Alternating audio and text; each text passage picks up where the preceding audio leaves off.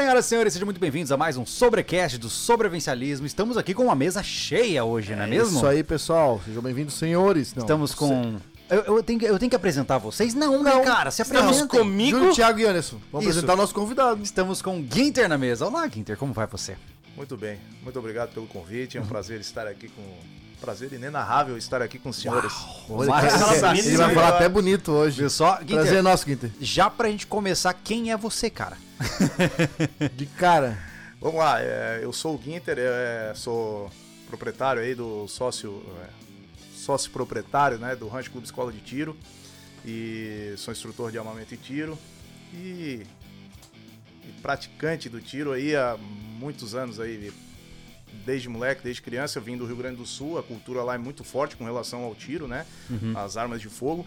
Então venho disso desde a época do meu pai, meu tio, com meus primos, enfim. Eu fico imaginando, né? Se, se ter uma arma para si já é uma burocracia gigante, imagine abrir um clube. Tem que ser insano. Tem. Hoje, gente, nós vamos conversar sobre, desde o básico, né? Ah, vamos entender um pouquinho aí sobre as visões que o Ginter tem sobre a burocracia, né? O que, que o cara precisa ter para comprar uma arma de fogo, como é que ele se torna um atirador esportivo, né? Vamos mergulhar desde o mais básico pro mais completo ah, nessa história, né? Porque hoje o papo é direto da fonte, né? Exatamente. Nada melhor pra explicar como o processo funciona com um dono, proprietário de um clube de tiro, né? E de Que uma hoje- loja, né? Que o clube de tiro não é só para lá você atirar, verdade. tá, pessoal? Lá você tem a loja, lá você tem, você faz todo o, é, o- o seu documentação para se tornar um atirador, né? Para E os comprar cursos, né? armas, os cursos. É. Então, o e também socializar, né, Dieter? Com certeza que é o O mais clube importante. faz de tudo. Eu acho que a parte mais longa desse podcast, eu já sinto isso, será a parte da cultura armamentista, que vai ser pro final. Porque eu acredito que é o principal dessa história toda, né? Sim. Mas vamos começar do começo, cara. Né? Eu sei que tem muita gente que nos acompanha aqui, só pra fazer um, um embasamento, né? No sobrevivencialismo, é, tem muitas pessoas que gostam dos vídeos de arma, acham legal. né? Tem gente que não gosta e a gente respeita isso, né? Perfeito. Ah, mas tem gente que acha fascinante, mas não. Cara, até hoje tem gente que fala assim: nossa, mas isso é no Brasil. Tem cara que até hoje não sabe que nós temos acesso a diferentes tipos de armas no Brasil. Sim. Né? Então tem muita gente hoje que. Diga. Dá só um gás, no... porque ele não tá distante e o pessoal tá Opa, reclamando. É, que eu vou aumentar. Não, aumento Vamos lá, botei pra cá. Tá Já? tudo bem? É. Olha. Ficou melhor aí? Até agora sim. Sempre Eu tô me acostumando. aqui, Geralmente Dieter. eu falo sem nada assim, né? Mas enfim, e muita gente fica eh, empolgada com a ideia, mas parece uma tarefa dantesca, né? Parece um negócio difícil do cara ter uma arma no Brasil. Porque quando ele entra nos sites procurando, você vê listas e listas de coisas e fica perdido e não sabe onde é que tá. Então a questão é, por onde começar? Né? Esse é o ponto principal. E eu quero começar do começo mesmo, tá? Sim, perfeito. Eu tenho 15 anos de idade. Eu já joguei Call of Duty bastante, cara. Eu tô pronto pra ter uma arma de fogo? É possível que adolescentes atirem? Já vou tirar isso do- da linha na hora, tá? Adolescentes têm possibilidade de, de ter armas ou atirar com armas de fogo no Brasil?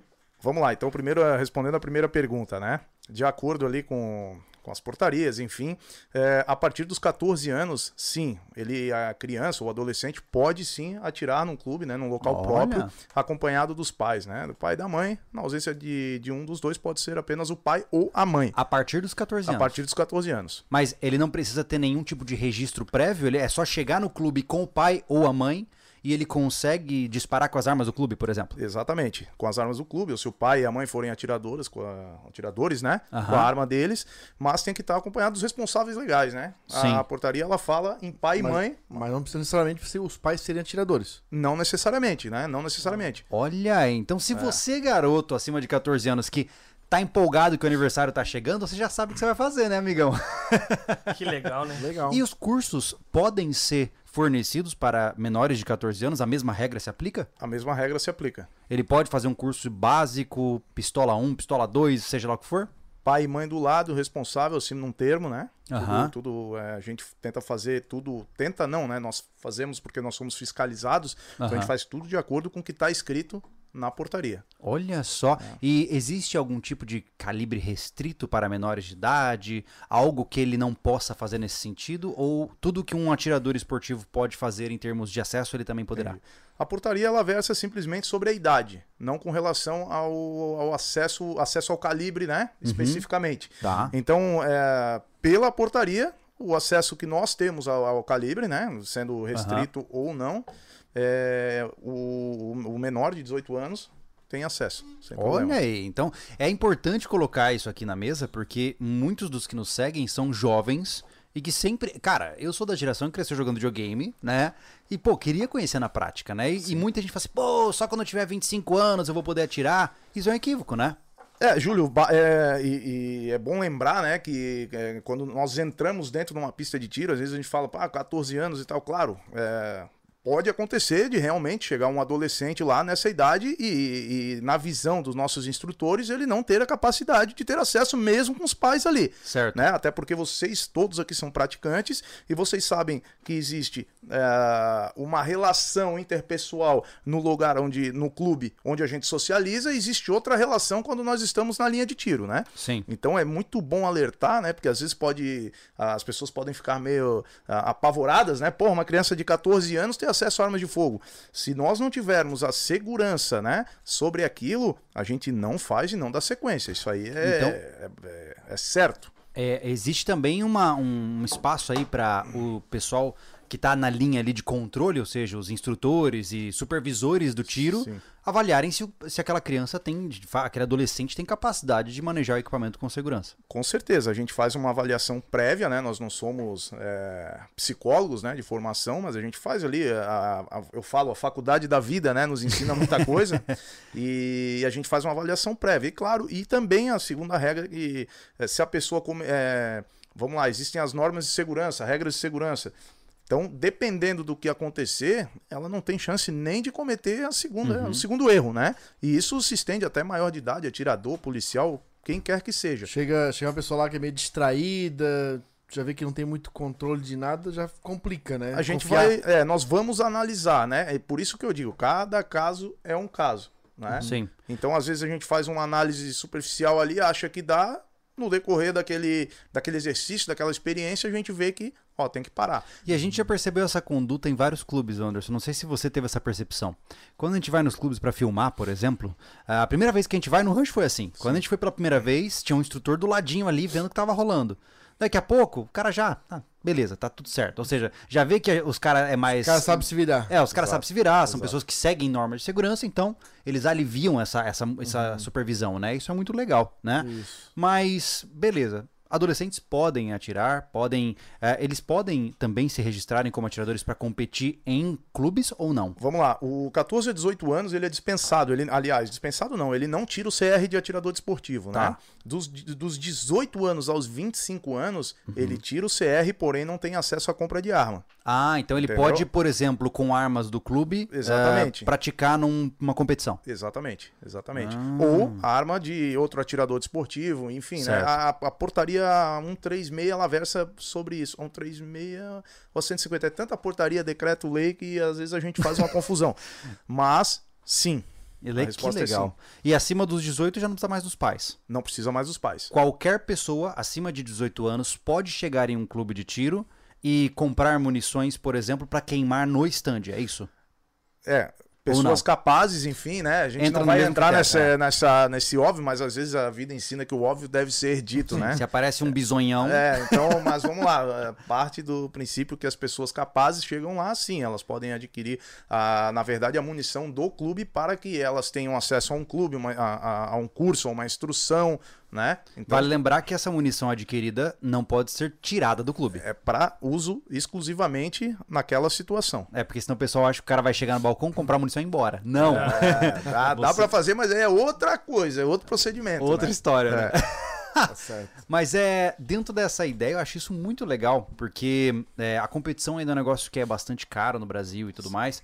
Mas você lembra, Anderson, daquele pessoal que a gente conheceu na antiga loja, é, que o pai era competidor e os filhos, um de 14 e um de 12 Na estavam verdade, competindo. o pai era triatleta e os filhos eram competidor de tiro. É, inclusive Né, tiveram que e emancipar do- os filhos pra dois conseguir anos- isso e tal. Dois anos foram pro Ironman em Norte da Ilha. E os filhos iam lá na loja pra visitar que os dois eram atiradores. E os moleques eram 11, do 13, É. novinhos. Então, é, existem alguns casos específicos, pontuais, onde a gente tem conhecimento de ações né, judiciais, onde foram em- emancipados, enfim, até porque nós temos competidores a nível mundial, Olimpíadas, enfim, que inclusive são menores, né? Aí a Uhum. gente entra também na carabina de pressão, enfim, que também não é a minha. Eu não tenho conhecimento sobre isso, né? Aham. Tá, aham. ô Guinter, olha só, tá, beleza. Eu, o cara quer começar a fazer toda essa documentação pra tirar CR. O que, que o cara precisa ter e o que, que o cara precisa ser? Vamos lá São então. duas coisas diferentes. O cara não pode ser malandro, né? Se tiver um BO lá, vai dar zica. É, o que- é- é pra dar, é e pra o que, dar que ele precisa é de ter dar. de documentos? Só eu explicar Tá, vamos lá. todo Vou- esse processo. Chegou eu lá, não. O Zé Mané. Ah, não, esse é, o Anderson é muito perigoso. Entendeu? Não, não pode. Essa cara de bravo. Tá, vamos lá, vamos Bate lá. na Vamos- mesa. Primeiro, primeiro a gente tem que explicar pro pessoal que existem duas formas de adquirir arma de fogo no Brasil, Tá. tá? Uma pelo Sinarme, onde é controlado pela Polícia Federal, tá ok? Que é arma para defesa, Tá. mas porém a gente pode usar dos meios necessários para repelir injusta agressão. Então, Ah, podemos entrar num parênteses disso aí, cara? Claro. Acho que é importante, porque o que acontece? Só para o pessoal entender a, a ideia que tá por trás da história, né? O que acontece? É, como você bem pontuou, você pode ter armas para defesa ou armas para esporte. Perfeito. Certo? Do ponto de vista documental. Sim. Né? Do ponto de vista documental, uma arma para esporte não pode ser usada para defesa. Do ponto de vista documental. Contudo, seguindo os critérios de legítima defesa, é excludente de licitude eu utilizar uma arma nos, dentro dos meios necessários para proteger a mim, né, de uma violência injusta, etc. exato. Então, no final dá na mesma. O que, que eu vou dizer, né? Não, é importante eu entender isso porque sempre eu nunca entendi essa É, parada. então, a gente, assim, ó, a ah, gente chega ah, ao. A, eu- beira o, o, o ridículo, né? Não, não queria usar esse termo, mas não achei o melhor para. Aham. Mas a- às vezes as pessoas chegarem, pô, cara, eu quero comprar uma arma no Sinarme, porque se o cara entrar na minha casa, eu tenho 20 armas do meu acervo de atirador, mas eu tenho que ter uma do Sinarme para me defender. Então, assim, cara, vamos lá. Você vai us- usar dos meios necessários para repelir injusta ou iminente agressão. Acabou. Ponto. Entendeu? Esse não vai ser o seu problema. O seu problema é a partir do momento que você, que nem as pessoas falam, entrou na minha casa, eu atiro. Você vai arrumar problema se você partir desse pressuposto. É ah, entrou na minha casa, eu atiro. Não é assim. a mentalidade Então, perigosa essa. não confunda a vontade, é, a moralidade com a lei, né? O Uhum. que fala a lei. Então a gente tem que abrir muito o olho sobre isso.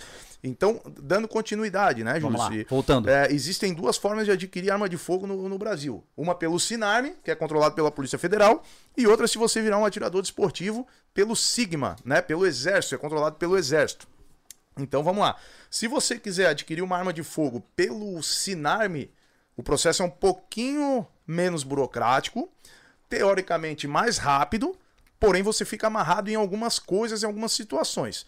Tá? Como eh, número de munições, como levar e, trazer o porte de trânsito. Como ou- é que tá isso aí hoje, Ginter? Porque todo mundo fala que eu não vou tirar posse, por exemplo, porque eu não consigo ir pro clube treinar com a minha arma. Então, não é que tu não consegue, tu tem as ferramentas para fazer isso. Porém, elas são demoradas, dão trabalho, muitas vezes não vem, o prazo não é cumprido. Tá. Então, cara, mas vale você é, partir para ser um atirador desportivo, ter um gasto um pouquinho maior, esperar um pouco mais e depois você ter liberdade. Né? Porque qual que é a liberdade? Beleza, Chega gente lá no clube que não faz uso do porte de trânsito. O que, que é o porte de trânsito, pessoal? É ir com a arma curta do seu acervo, no seu nome, a pronto emprego para que você possa proteger o seu acervo.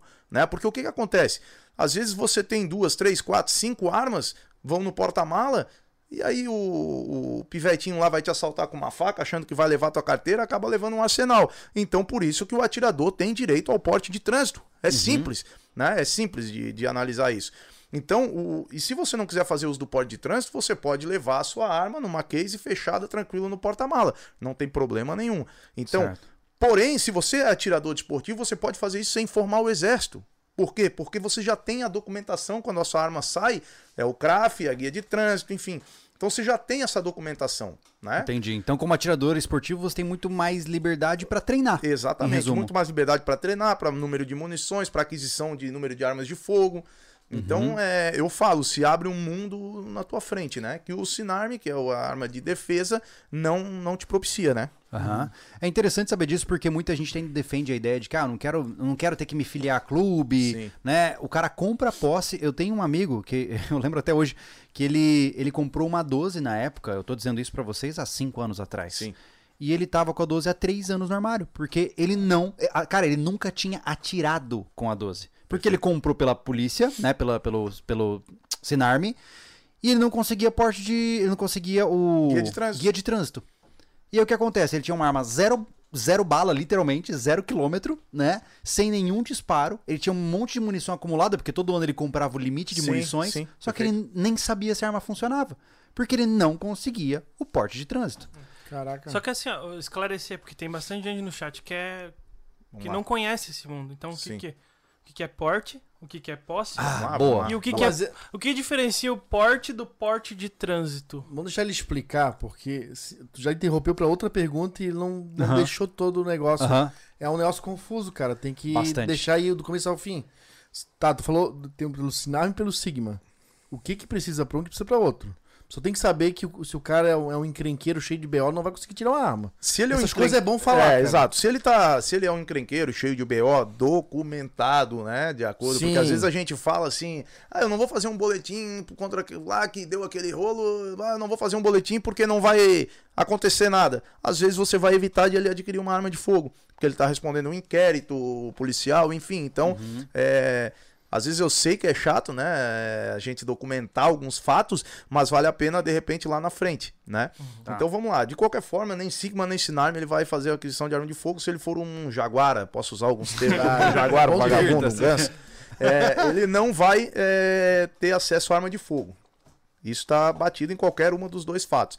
Primeira coisa, ele, ele tem, eh, existe um- uma relação de documentos tanto para um quanto para outro, né?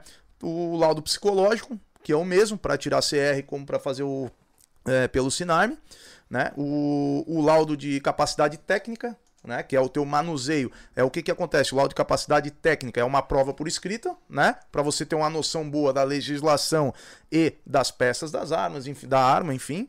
E depois uma, uma, um teste prático, né? De 20 disparos, enfim, no alvo, tem que fazer uma somatória. Eu não vai entrar nisso aqui porque vai confundir a cabeça do pessoal. Sim.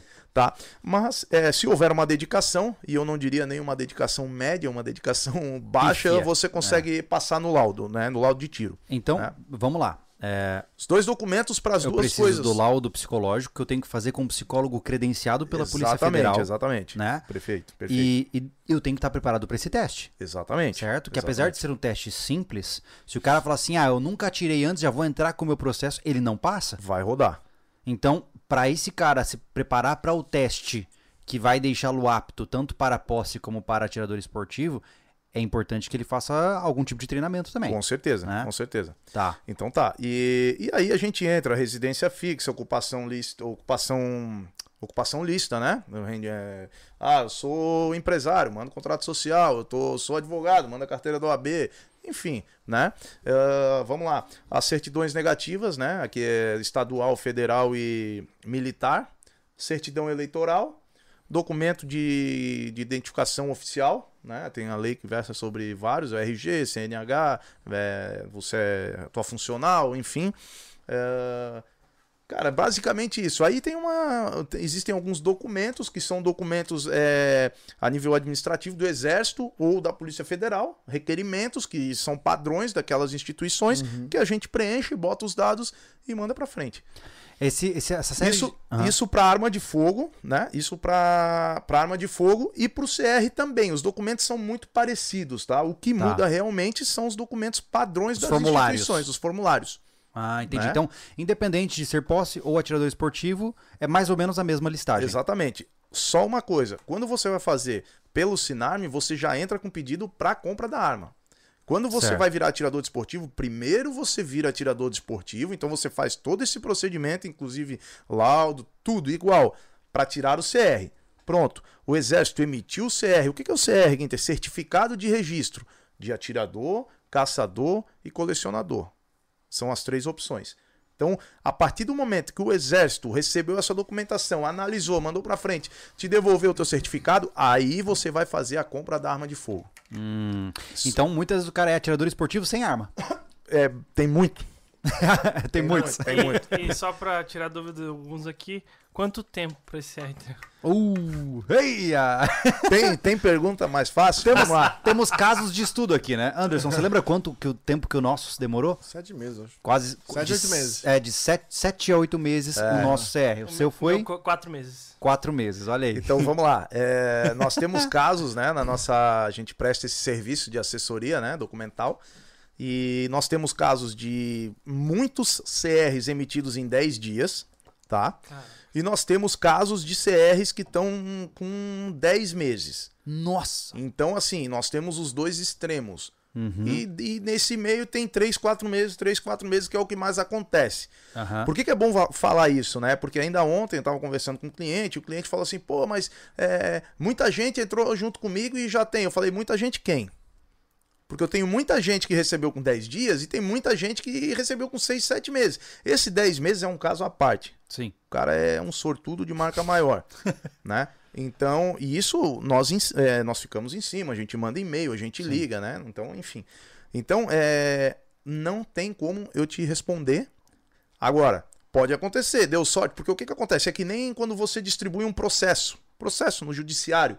Foi pra vara tal, foi pra vara tal, aí tem o juiz que tu conhece da vara tal. Não é que tu conhece, mas tu sabe que ele é mais é, pró-vagabundo, ou pró-cidadão, ou pró não sei o quê. Então, então é, ali existem sim, ah, foi pro batalhão tal. O batalhão tal tá mais preparado, tem mais contingente e dessa forma consegue agilizar as coisas mais, mais rapidamente. É. Então, porque a, a- a culpa da demora não é daquele cara, daquele militar que tá lá fazendo. Não, é a estrutura. Tem pouca Sim. gente para muita demanda. É Até porque simples. nós tivemos um- uma explosão de demanda, né? Exatamente, exatamente. Então depende também pro lugar que vai. É eu não vou aqui, né? E não é, não, não somos nós que mandamos. Você abre lá, tá lançando, pum, pum, pum, foi pra tal lugar. Aí tu chora, a gente já sabe, puta, esse aqui tá na, esse aqui tá na lama, não, esse aqui tá bem. A gente já tem uma noção, né? Então, então é bom deixar claro que se você se empolgar hoje sabendo toda a parte documental aqui. fazer, Tá que torcicolo do final do podcast. Tu, tu faz toda a parte documental e, e, e o clube de tiro vai tocar pra frente, é, independe de do clube de tiro é, esse prazo. Isso aí pra mim é que nem loja virtual. A culpa não é da loja, é do correio, sabe? É, é a mesma coisa, é a mesma coisa. Pô, não é, não é a mesma coisa, né? Tá- é, não, mas é, então. E aí temos os casos também, né? Que hoje até aconteceu um caso, cara, pô, mas é. Eu tô desde janeiro que vocês não deram entrada. E a gente manda um print da tela todas as vezes que nós pedimos pra ele enviar o documento tal e ele não enviou. Uhum. Entendi. Então a gente O tem cara não tem a apostilinha completa e fica cobrando. Não, ele não precisa nem apostila, é, o negócio é anti-burro. A gente manda desenhado, só que tem gente que não quer fazer o mínimo, né? Entendi. Então, é, te- existem coisas, eu não posso ir na tua casa, pegar um comprovante de residência teu e mandar pro clube, né? Afinal, a casa é tua. Se eu entrar na tua casa, né? Então, existem esse- esses Ô, Gui, detalhes. como é que tá o comportamento da- da- da- dessas pessoas que ficam essa espera? Eles não ficam estressados, nada? Cara, É tipo igual na loja que não entregou, o cara liga todo esporrento. Existem os existem os, os mais tranquilos que entendem, né? E existe aquele que toda semana. E aí, alguma novidade? E aí, alguma novidade? Então a gente. Esse tá- é o que compra via Sedex. a gente a gente tá preparado na medida do possível para isso. Lógico Aham. que às vezes a gente dá uma, uma resposta um pouco mais áspera, mas é porque realmente existem coisas que a pessoa tem que ter um simancol. E hoje nós vivemos num, num, num, num- num- num mundo, né, que a gente não pode dar uma resposta mais contundente. Porque, Ah, pô, olha sim. só, se, se ele chegar para mim, alguma novidade, eu simplesmente escrever, não. Ele vai ficar magoado. Mas eu tô respondendo, não tô? Não, mas E machucou, eu meu, tô sendo mal educado? machu- machucou meus sentimentos, É aí. Mas tá entendendo? Então, assim, eu tô respondendo. Então, primeiro que não dá nem bom dia, boa tarde, boa noite. Então, alguma novidade? Não. Então eu tô seguindo na mesma cartilha, entendeu? Então, assim, é, é- é, parece engraçado mesmo, mas é, é, É trágico, é trágico. É, trágico, cara. Não, eu sou muito criticado por ser assim aqui dentro do SG. É, então é.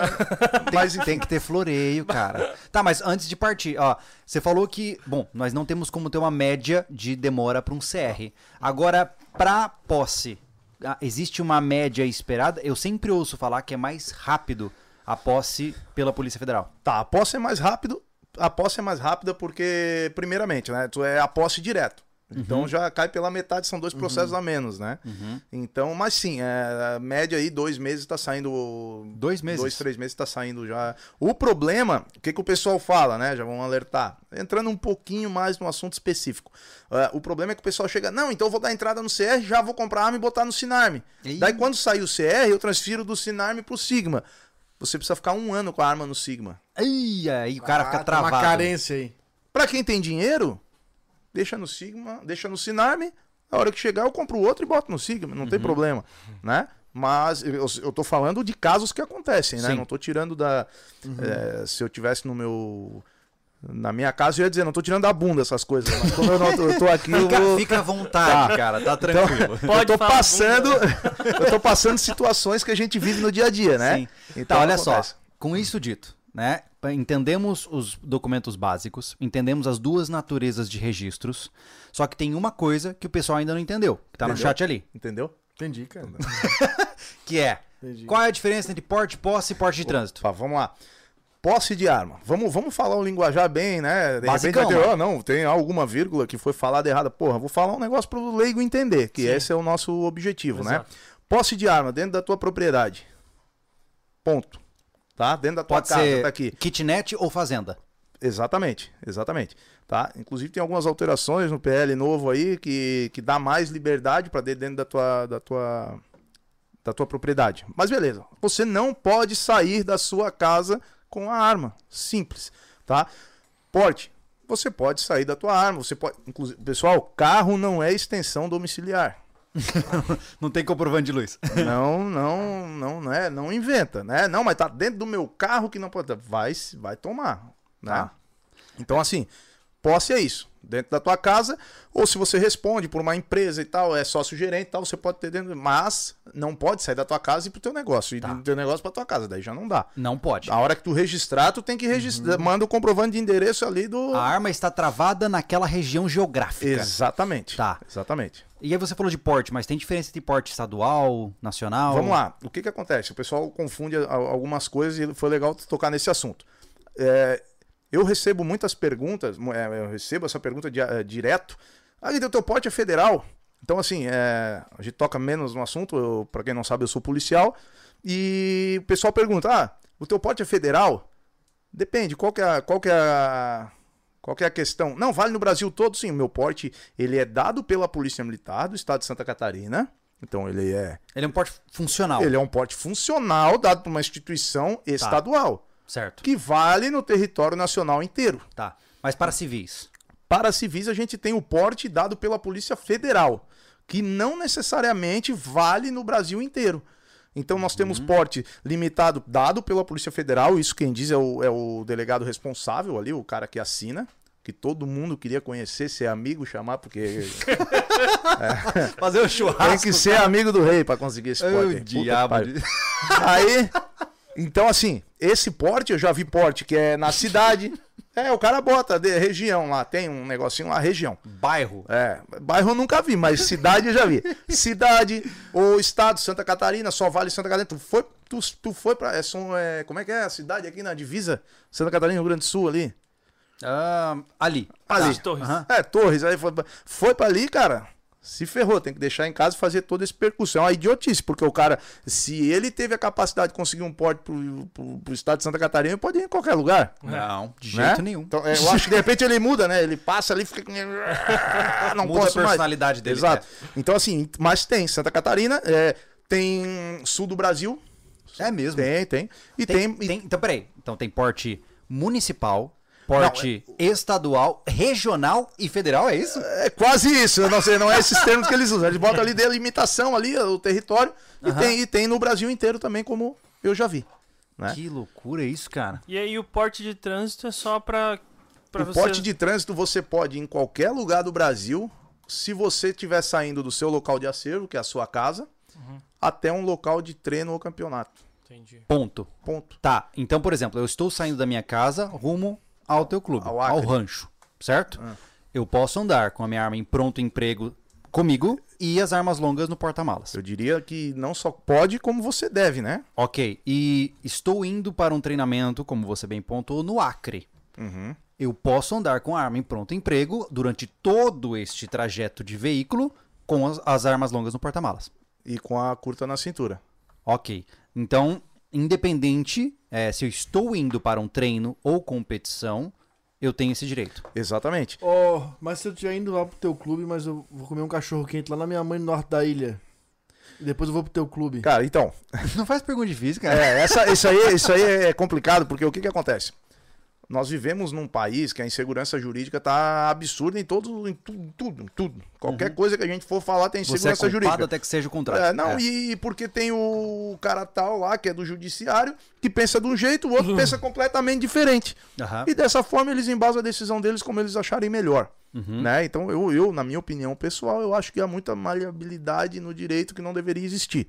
Certo. Né? Porque quem fez a lei legislou, botou lá, então não é isso. Né? Mas Cada eu um- vou te falar, ô Guilherme, desculpa te interromper, Uhum. o, o que o Anderson fala é muito importante, porque a gente já passou por essa sensação. Sim. Por exemplo, quando a gente foi. Acho que foi, pro, Fro- foi pro Fronteira, né, Anderson? Que a gente foi pro Rio Grande do Sul Hum. Sim, e tal. lá, fronteira. Uhum. Mano, você vai abastecer o carro e aí você fica na dúvida. Ih, cara, e se eu descer pra comer um salgado, que eu tô com fome, e, sei lá, um policial vê que eu tô armado e me rende, sei lá. Sim. Você fica super neurótico, cara. Sim, sim, Né? perfeito. Eu também ficaria.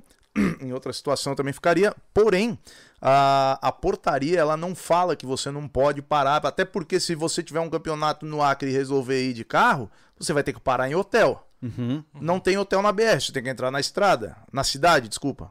uhum. Então não faz sentido. Então, lógico, eu sempre falo, cara, beleza.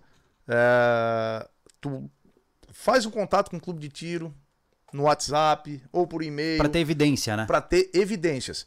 Você pode ser conduzido, de repente você vai ser conduzido. Aconteceram várias vezes, né? Porém, porém, é, lá na frente você vai provar que você estava em acordo, em acordo com o que fala a legislação. Não, eu fiz contato, fui, inclusive, e tal, e tal, e tal, tá aqui. A... Então, Eu lembrei. lembrei de um vídeo estúpido, desculpa, cara. o cara é parado e ele fala assim: ó, dicas pra você não ter problemas com a polícia É. se você está armado. Primeiro, pegue a arma o mais rápido que você puder pra mostrar a arma pro policial. isso. Segundo, Não se você, se você puder, pega a arma e pega a arma dele ao mesmo tempo pra comparar as duas. Meu Deus. Pensa na merda, velho. Ah, o Gente, Júlio é- falou que não fazer. É uma gente. brincadeira, pelo Uma amor de brincadeira, Deus. não façam isso. Vai dar merda, vai dar merda. Caramba. Ai, Vai ai. dar merda, Mas como vai, você é. bem pontuou, né, é importante lembrar pra vocês aqui.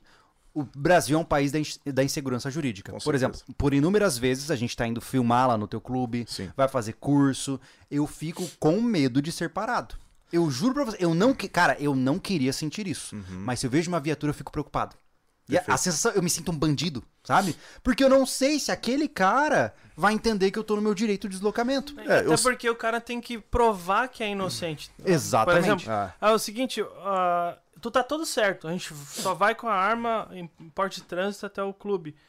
E aí o cara, não, eu vou te deslocar até lá. E aí tu tem que perder todo esse tempo pra Puta. provar que o mais um é dois. Aí tá você vai pra delegacia, vai ter que mostrar tudo. Esse constrangimento, porque se o cara pode alegar que ele não consegue é, confirmar as, as informações, tem tudo isso aí, cara. Tem, tem. O cara Sim, fica sim. cabreiro por causa disso. É, é bem, é bem complicado. Eu, eu, eu, eu me limito em alguns comentários, porque até para me proteger com relação a isso, né? E porque afinal eu. né?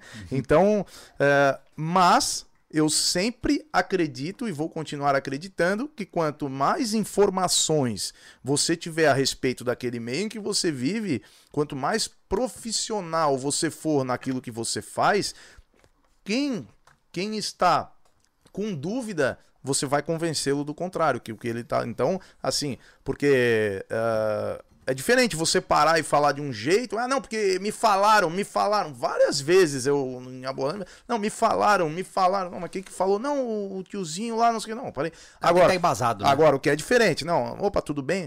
O policial chegou, perguntou, "Ah, você tá armado? Não, tô, tô armado, sou atirador desportivo, tô indo pro clube tal, tem a portaria tal do meu. De repente você nem vai precisar, ah, não, beleza, tu tem a documentação? Porque ele já está ciente. Até porque as corporações estão fazendo procedimentos operacionais padrão que versam sobre isso. Hum. né? Como seria, por exemplo, na sua visão, a melhor forma de se comportar quando um policial te aborda e pergunta se você está armado? Qual é a melhor forma de responder isso pra ele? Estou armado, sou atirador desportivo e estou com meus documentos para comprovar aqui. Certo. E aí você espera ver qual é a situação, né? Entendi. Agora, é, uma dica para tudo. Não adianta você querer bater de frente e dizer não vai me levar, não. Ah, mas Pessoal, aí é, aí é Mas existe, né, cara? existe. Vai levar e vai levar e pronto. Não, e aí vai por desacato, qualquer Não, coisa. Exatamente. né? Então, é, o princípio de tudo é a educação. Em tudo. Ah, mas ele foi mal educado comigo. Quebra ele. Quebra ele na educação. Uhum. Assim como nós, policiais, já quebramos várias pessoas abordadas que foram extremamente arrogantes e nós quebra- ah, quebramos a pessoa, né? Na educação. Uhum. Pô, a senhora tá tendo um dia ruim?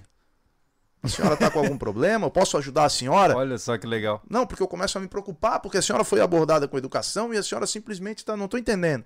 Então, várias vezes, Uhum. entendeu? Então, é, dos dois lados. Até porque, independente, é policial, é CAC, é não sei o que, somos seres humanos. É verdade. né? Então, é, podemos estar tendo um dia ruim, um dia não- péssimo. Mas se eu tiver o anel do CAC, muda tudo. Ah, tem o distintivo CAC. Tem o distintivo... Ó, chega aqui, ó. Ó, FBI. FBI. E, então, cara, é, é isso, entendeu? É ter educação, é saber o que falar, é se informar, porque eu vejo muita gente também, tá? É, querer se beneficiar dos benefícios do CAC. Pessoal, CAC, colecionador, atirador e caçador.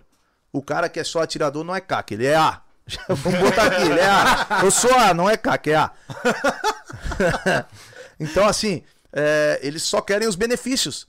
Mas se você parar pra ver, o cara não vai fazer as seis habitualidades que ele tem que fazer É. por ano. Uhum. Então, uma coisa que o pessoal tem que entender: tiro desportivo, tiro esportivo é um esporte. Tu vai passar pra faixa azul de jiu-jitsu se tu for seis vezes por ano, tu vai passar pra faixa azul? Nunca. Ô, ô Guinter, legal você ter pontuado isso. Pera aí, então pra eu ser atirador es- desportivo, eu tenho uma habitualidade. O que que é isso? Pra, pra quem não, não, não entendeu a parada. A habitualidade nada mais é do que tu você ir até o local de, de- de, é, regularizado pra tiro, participar de campeonato ou treinamento. Sim, na então você, prática... assi- você assina um livro lá, você fala a arma que você atirou, a quantidade de munições, o número do seu CR e tal, e a entidade esportiva depois faz esse controle da maneira que ela achar melhor, né? Certo. No, o- no meu clube a gente faz, a gente insere no sistema e quando o, o associado precisa, a gente emite uma declaração. Pera aí, hoje são só seis por ano. Seis por ano. Ou seja, se o cara. E, e não tem número mínimo de munições, por exemplo. Não. Se eu. Olha, cara, é- isso, isso me injuria, sabia? Porque eu penso assim, ó, o cara pode ir uma vez a cada dois meses no clube e dar um disparo. E ele mantém a habitualidade do ponto de vista documental. Exatamente. E, e mesmo assim tem cara que não faz isso. É difícil. Fala pra mim se é difícil. Não é difícil. Não é? é. Entendeu? É que tem gente que quer arma, mas não quer ser atirador, né? É, só que aí vai né? tomar É. no toba. Vai tomar no toba na hora que precisar. Uhum. Por quê? Porque a arma vai dar problema, não vai saber o que fazer. Cara, te- já, já, já foi atirador no clube que não sabia abrir arma, pô. É complicado. É o que a gente falou só no. Compensação no tem cara- Revolver, né? É. Compensação tem cara que tá voando. Sim. Não é polícia, não é nada, é atirador, os caras estão voando. É. Entendeu? Então tem os dois extremos. É interessante falar disso, porque, pelo menos eu, como pessoa, eu não defendo. é Óbvio que você quer. Você faz o que você é da sua vida. Sim. Mas eu não acredito que uma pessoa tem que ter uma arma com a mentalidade de eu vou ter uma arma pra deixar em casa. Ou você se compromete com o processo. Assim Sim. como você se compromete com uma academia pra malhar o teu corpo, Sim. você se compromete em treinar. Perfeito. Porque arma sem treinamento é, cara, é um, um desastre. É, porque o que que acontece, cara? Um erro com uma arma de fogo pode representar a morte de alguém. É. Então, às vezes, você, no auge da ignorância, está manuseando uma coisa que você não tem profundo conhecimento e pode acontecer um desastre. Volto a dizer, acontece muito mais, muito mais, muito mais acidente com piscina em casa, com porta de vidro, com não sei o que, do que arma de fogo. A de fogo tá lá embaixo, não, nem, nem tá no ranking. Então, antes que comece a dizer, ah, porque tem que evitar arma, porque tem acidente, não. Não, mas isso aí é informação lá da, da esquerda, né? Então, porque a gente tá falando de acidente de tiro. Então, você acaba botando as pessoas em risco, entendeu? Uhum. E às vezes na sua casa, você é o é o bambambam bam, bam, e não tem ninguém pra dizer, ô idiota, mira, bota pra lá essa arma, né? Entendeu? É. Então tem que ter esse discernimento. É um negócio muito legal, é, que, que traz muito mais que, que tiro, né? Que traz amizade, traz todo mundo ali tem a ficha corrida, né? Tá, todo mundo ali passou é- por um Você viu aquela. Tem uma, o pessoal compartilhando Case com CAC. Você viu isso aí? Case com CAC, residência fixa, é, ocupação lícita, Lícita. sem, sem antecedentes. antecedentes. É, cara. Ficha limpa. Tá, vamos falar de, de valor? Vamos Porque falar de valor, afinal. problema. Ah, Só- Antes diga. um pouco, tem Vai. alguma facilidade para algum grupo, por exemplo, algum Vamos lá. tipo de atividade? Ou até o pessoal perguntou aqui Boa. sobre é, se eu sou da zona rural. Existe algum tipo de facilidade para isso? Cara, entrou um esquema aí da zona rural, mas é, assim, é, a grosso modo não mudou nada. Não mudou nada. Simplesmente é o negócio do Sinarme, tu poder andar na tua, na tua propriedade, nos limites ali da, da cerca, enfim. E mas. Tá, existe, existe algum tipo de limitação sobre esse porte aí? Por exemplo, se eu quiser pegar a minha 12, botar nas costas e sair andando pela, pelo meu sítio, eu vou ter problemas? Vamos lá. O. eu- Eu vou entrar um pouco, mas vamos ter cuidado, porque esse PL aí, o, 30, é, o 3726, é, o- é o que tá rolando agora, é o 3726 de 2019. Ele tem um artigo lá que ele fala, inclusive nas limitações, sendo elas edificadas ou não. Entendeu? E no e na 10826, eu não sei se fala isso, eu acho que não. Eu acho que é limitado, Tá. então talvez você tenha que ficar. É, pois é, então eu, Essas coisas me injuria, mas não é minha propriedade? Não tá no meu mesmo endereço? Mas você pode, uma pessoa pode te olhar do outro lado da cerca e se sentir constrangida. Mas se você Ema, começar ema? a dançar funk, funk tá tudo de bem. shortinho, Mas ela não vai... constrangida, constrangida ela vai ficar se eu estiver andando na minha propriedade pelado. É, isso é E verdade. ela Não, fica aí não. vendo. Aí não, nos dias de hoje não. Nos dias de hoje não. Não, Ah, nos tá. dias de hoje não. Então, Então, na, assim, na falha- dúvida, ande pelado, armado. Ah, boa. Aí um neutraliza o outro, entendeu? Perfeito. Aí tem a questão de caça, de, de caça, né? Que a gente vai pras fazendas aí. Tá, mas em gente- resumo, então não pode andar. Não, na caça, na caça Não, a gente não, anda ali. tem Karma, problema. karma ostensiva na, na propriedade.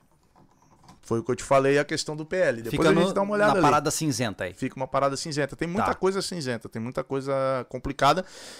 E existem as portarias também, decretos e isso do exército também, que algumas coisas é, dificultam, né? Uhum. Então a gente tem que primeiro retirar algumas coisas e, pô, afinal, nós estamos passamos o quê? Quase duas décadas, né? É, É, nessa questão desarmamentista, demonizando as armas de fogo, né? sim. Então, porra, a gente tá há 3, 4 anos nesse ritmo Frenético. tentando inverter esse papel de 20 anos, né? Quase 20, né? De, de governo de esquerda que demonizam isso, né? Uhum. Então, é, é- é complicado. E dentro das instituições existem pessoas do- de- de- de- dessa ideologia, né? Então, Sim. por isso que as coisas vão mais travam, vão mais travam, Tá. né? Entendi. Vamos fazer o seguinte, vamos dar uma olhada, ó, tem duas coisas que a gente precisa fazer que são muito importantes. Exatamente. A primeira é falar das novidades do portal. A segunda é a gente falar dos superchats. Isso. certo? E agradecer que temos 1.100 pessoas Não ao só vivo. isso, e falar É os, isso aí. os apoiadores. Todo mundo, todo mundo. Vai lá, Anderson, brilha. Eu, É você, meu quando amigo. tu me chama, eu não consigo fazer. Tá, então eu vou Fica- falar. fica tímido. Vou Fica começar, tímido. começar do portal. Da novidade. Vai, Thiago, manda novidade nova, lançamento novo de agora mesmo. Fala aí, Thiago. o que que Chat no portal SV. Olha lá, lembra daquele saudoso bate-papo da UOL? Exato. Agora você tem isso no portal Isso, SV. falamos aí alguns podcasts. Funcional lá, gente. Falamos alguns podcasts atrás que a gente tava aí trabalhando no chat para as pessoas que já são inscritas no portal, quer dizer, né, assinantes, conversarem, pronto. Exatamente. Tá lá. Temos aí, vão ter 200 pessoas tagarelando sobre É, sobrevivencialismo Paulo- adentro. O Paulo mandou uma mensagem, eu acho que uns 15 minutos antes de, de começar o podcast. Novidade Olha aí. Tá fresquinha, fresquinho lá. tá? Que se tem algum assinante assistindo a gente, Já vai, vai, lá, lá. já vai lá bater papo lá. É o início do de- Tinder SV. Isso. Lembrando, né, gente, pra quem não sabe, o Portal SV é a nossa área para assinantes, onde nós temos vídeos exclusivos pra você que quer se aprofundar no assunto e tá realmente interessado em eh, conhecer especialistas e, e- e mergulhar mais a fundo nos assuntos de uma forma que no YouTube você não tem com- condições de fazer isso, né? Nós temos vários profissionais já lá, temos mais de 75 vídeos exclusivos pra você conferir. O Ginter tá lá, inclusive. É O Ginter tá lá, verdade, é. o Ginter tá lá. Fizemos uma entrevista com ele lá, né? Tô, tô procurando lá a resposta, hein? Só pra. Fica à vontade. E nesse processo, naturalmente, você pode conhecer o nosso portal acessando sobrevivencialismo.com e clica lá em área de membros, né? né? E agora com essa novidade do chat, lembrando também que lá no portal SV você tem a, a, a área de, de benefícios dos membros, né? Exatamente. Que tem várias lojas, inclusive, quem se quiser. Ficou, faltou acho que oferecer pra ele. Se você quiser dar um descontinho pros caras que estão assinando o portal. é. Tá, vamos lá, vamos que ver, assim, vamos ver. Top. A área de membros nada mais é que a gente pede um desconto diferenciado para essas empresas, para várias empresas. Várias já passaram pelo sobrevivencialismo para dar um desconto diferenciado para os membros. Então tu não vai ter, ah, não vou dar um desconto desse que eu vou ter prejuízo enorme. Sim. É só para quem tá lá. Vamos- hoje estamos com vamos- 200 e pouca? Então 220. Olha, estamos com 220 assinantes, então esses 220 tem essa vantagem de qualquer Isso. loja comprar com um desconto diferenciado. É, Vamos, vamos. sobre benefício ali só, ah, do portal, Uhum. a questão, a gente faz um- uma live por mês, né? E Isso, nessa eu ia live, falar isso, é. é, nessa live a gente faz um sorteio de qualquer coisa que a gente tenha, ou é da Uhum. loja SV, ou algum desses, desses dessas empresas que que estão no clube de benefícios, manda pra nós, vai ser tudo convertido para o Uhum. Legal. assinante. Então Eu- tá na hora de começar a pedir já pro rancho um brinde pra Sim, sortear. ele isso? vai sortear a Glock. É isso.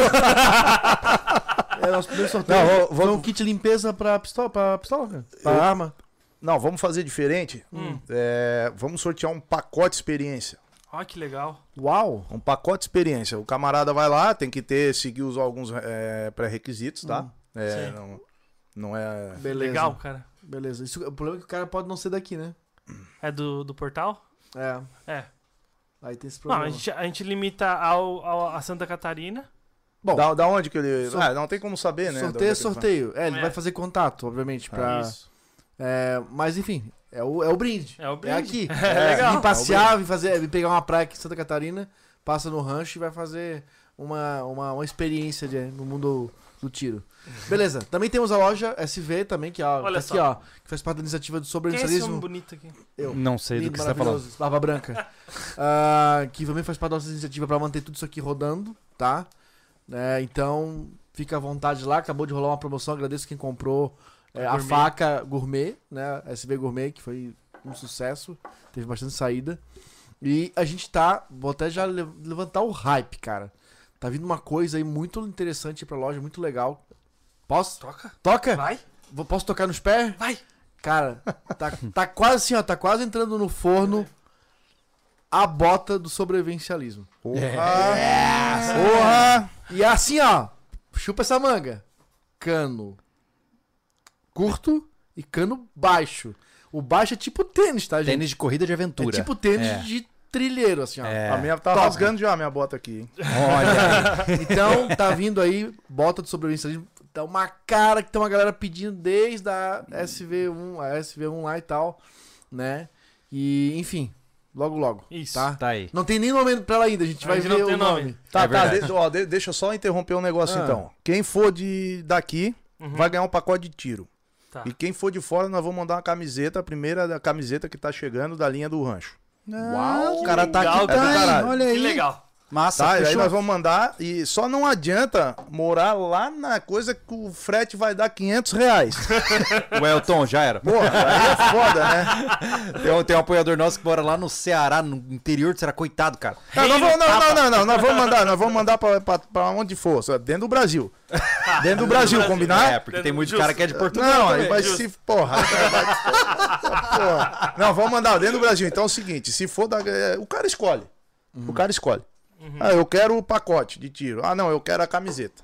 Que legal. Fechou? Tá compromissado Massa. aqui então. Top, Beleza? massa. Legal. Ah, Vamos lá também, começando aqui com nossos patrocinadores oficiais do canal, eh, começando pela Palácio das Ferramentas, né, que tá com a gente aí já há um bom tempo e vem ajudando pra caramba o sobrevivencialismo eh, em todos os, os projetos e obras que aqui acontece, né, ah, o- próprio container, além de ser um projeto da Invictus, eh, tava foi uma feito ferramenta por conta da Palácio o também, tempo, né? é, não deixou é. de ser, né? É. E a gente tá com, com umas ideias bem, legal, bem legais trocando com eles aí de, de, de, de produtos pra aparecer aí no, no- no- Principalmente no rancho. É verdade. Né? Tem um Vai produto- processar gente cara, também, botamos rancho SV, Ah, é cara? verdade, Ah, cara. vocês são foda, né, cara? Né? Nem, pediram, nem pediram a benção. Tá, Ah, pode, Eu gosto de vocês. Vai. pode ser, Tô procurando essa porra aqui. pode ser chacrinha, você vê assim? Então, Chácara é foda. né? Chácara é foda. então, se você pensar em ferramenta, acessórios pra ferramenta, até outras coisas que ele tem lá, até pra praia, É verdade. Palácio das é verdade. E se tudo der certo, vai ter uma novidade massa da Palácio muito em breve também. sem muitos Isso, spoilers. Sem né? muitos spoilers. Ah, devo lembrar também o nosso amigo que eu já bati o olho, mandou um superchat aí sempre presente, o Avelino tá aí, ah, representando a Real e a Morgantes, né? Ou seja, são as duas marcas que vêm do mesmo nicho aí de gosta atuação. ouro, cara. Ó, pra você que é um ávido comprador de ouro. Opa! Vamos lá. Tô tentando chegar lá. Não, olha só, a Real, ela basicamente negocia metais preciosos é, em diferentes tipos de quantidades. Você quer comprar um grama de prata, eles vão vender um grama de prata pra você. Vendem paládio, ródio, tudo que você imaginar, cara. E a Morgantes, que é uma derivação da Real, ela trabalha com joalheria. E joalheria estilo clássico, né? Então, pô, quer impressionar a tua, a tua é, pretendente ou o seu pretendente, fique à vontade pra comprar um produto que não estraga, né? Eu nunca Não, vi... Vou, vou vou encomendar os alianças com a Avelino, Eu cara. nunca vi um anel de ouro apodrecer. É, eu também não. Entendeu? Então, basicamente, em vez de comprar muffins, compre anéis de ouro na Morgantes, basicamente. Os links estão na descrição para você conhecer também. eh, São grandes amigos. E eu sei que comprar coisas eh, de valor alto na internet desse tipo são complicadas, mas eles têm certificação, tem tudo que é necessário para você ter segurança no processo. E se a gente tá divulgando é porque os caras são brothers, É. basicamente, né? E a Invictus. É, a Invictus. Vai lá, Anderson. Não, Invictus, vai lá. Ah, eu de novo, tá bom. Você é bom. Cara, Invictus, fala bem da Invictus, não tem jeito. A Invictus é uma marca de que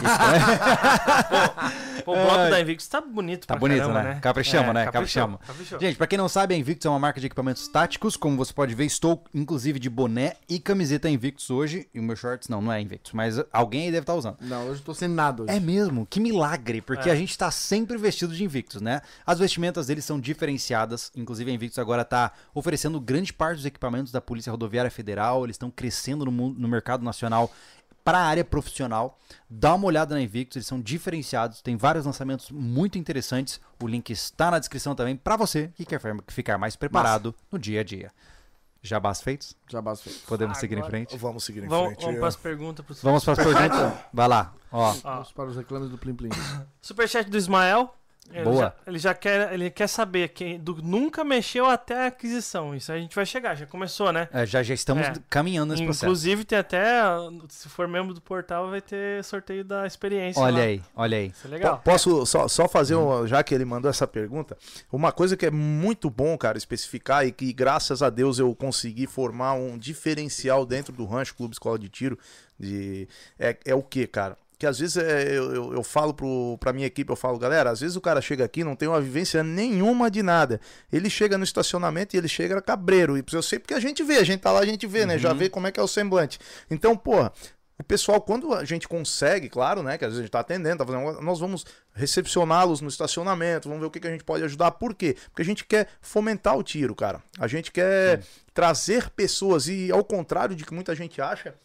O, o tiro ele não é formado só de cara de, de, de, de bradock, de calça tática, de. de Não é só tipo que nem eu, bombadão assim? não, Ju, tem, tem É? gente magra lá, tem tudo.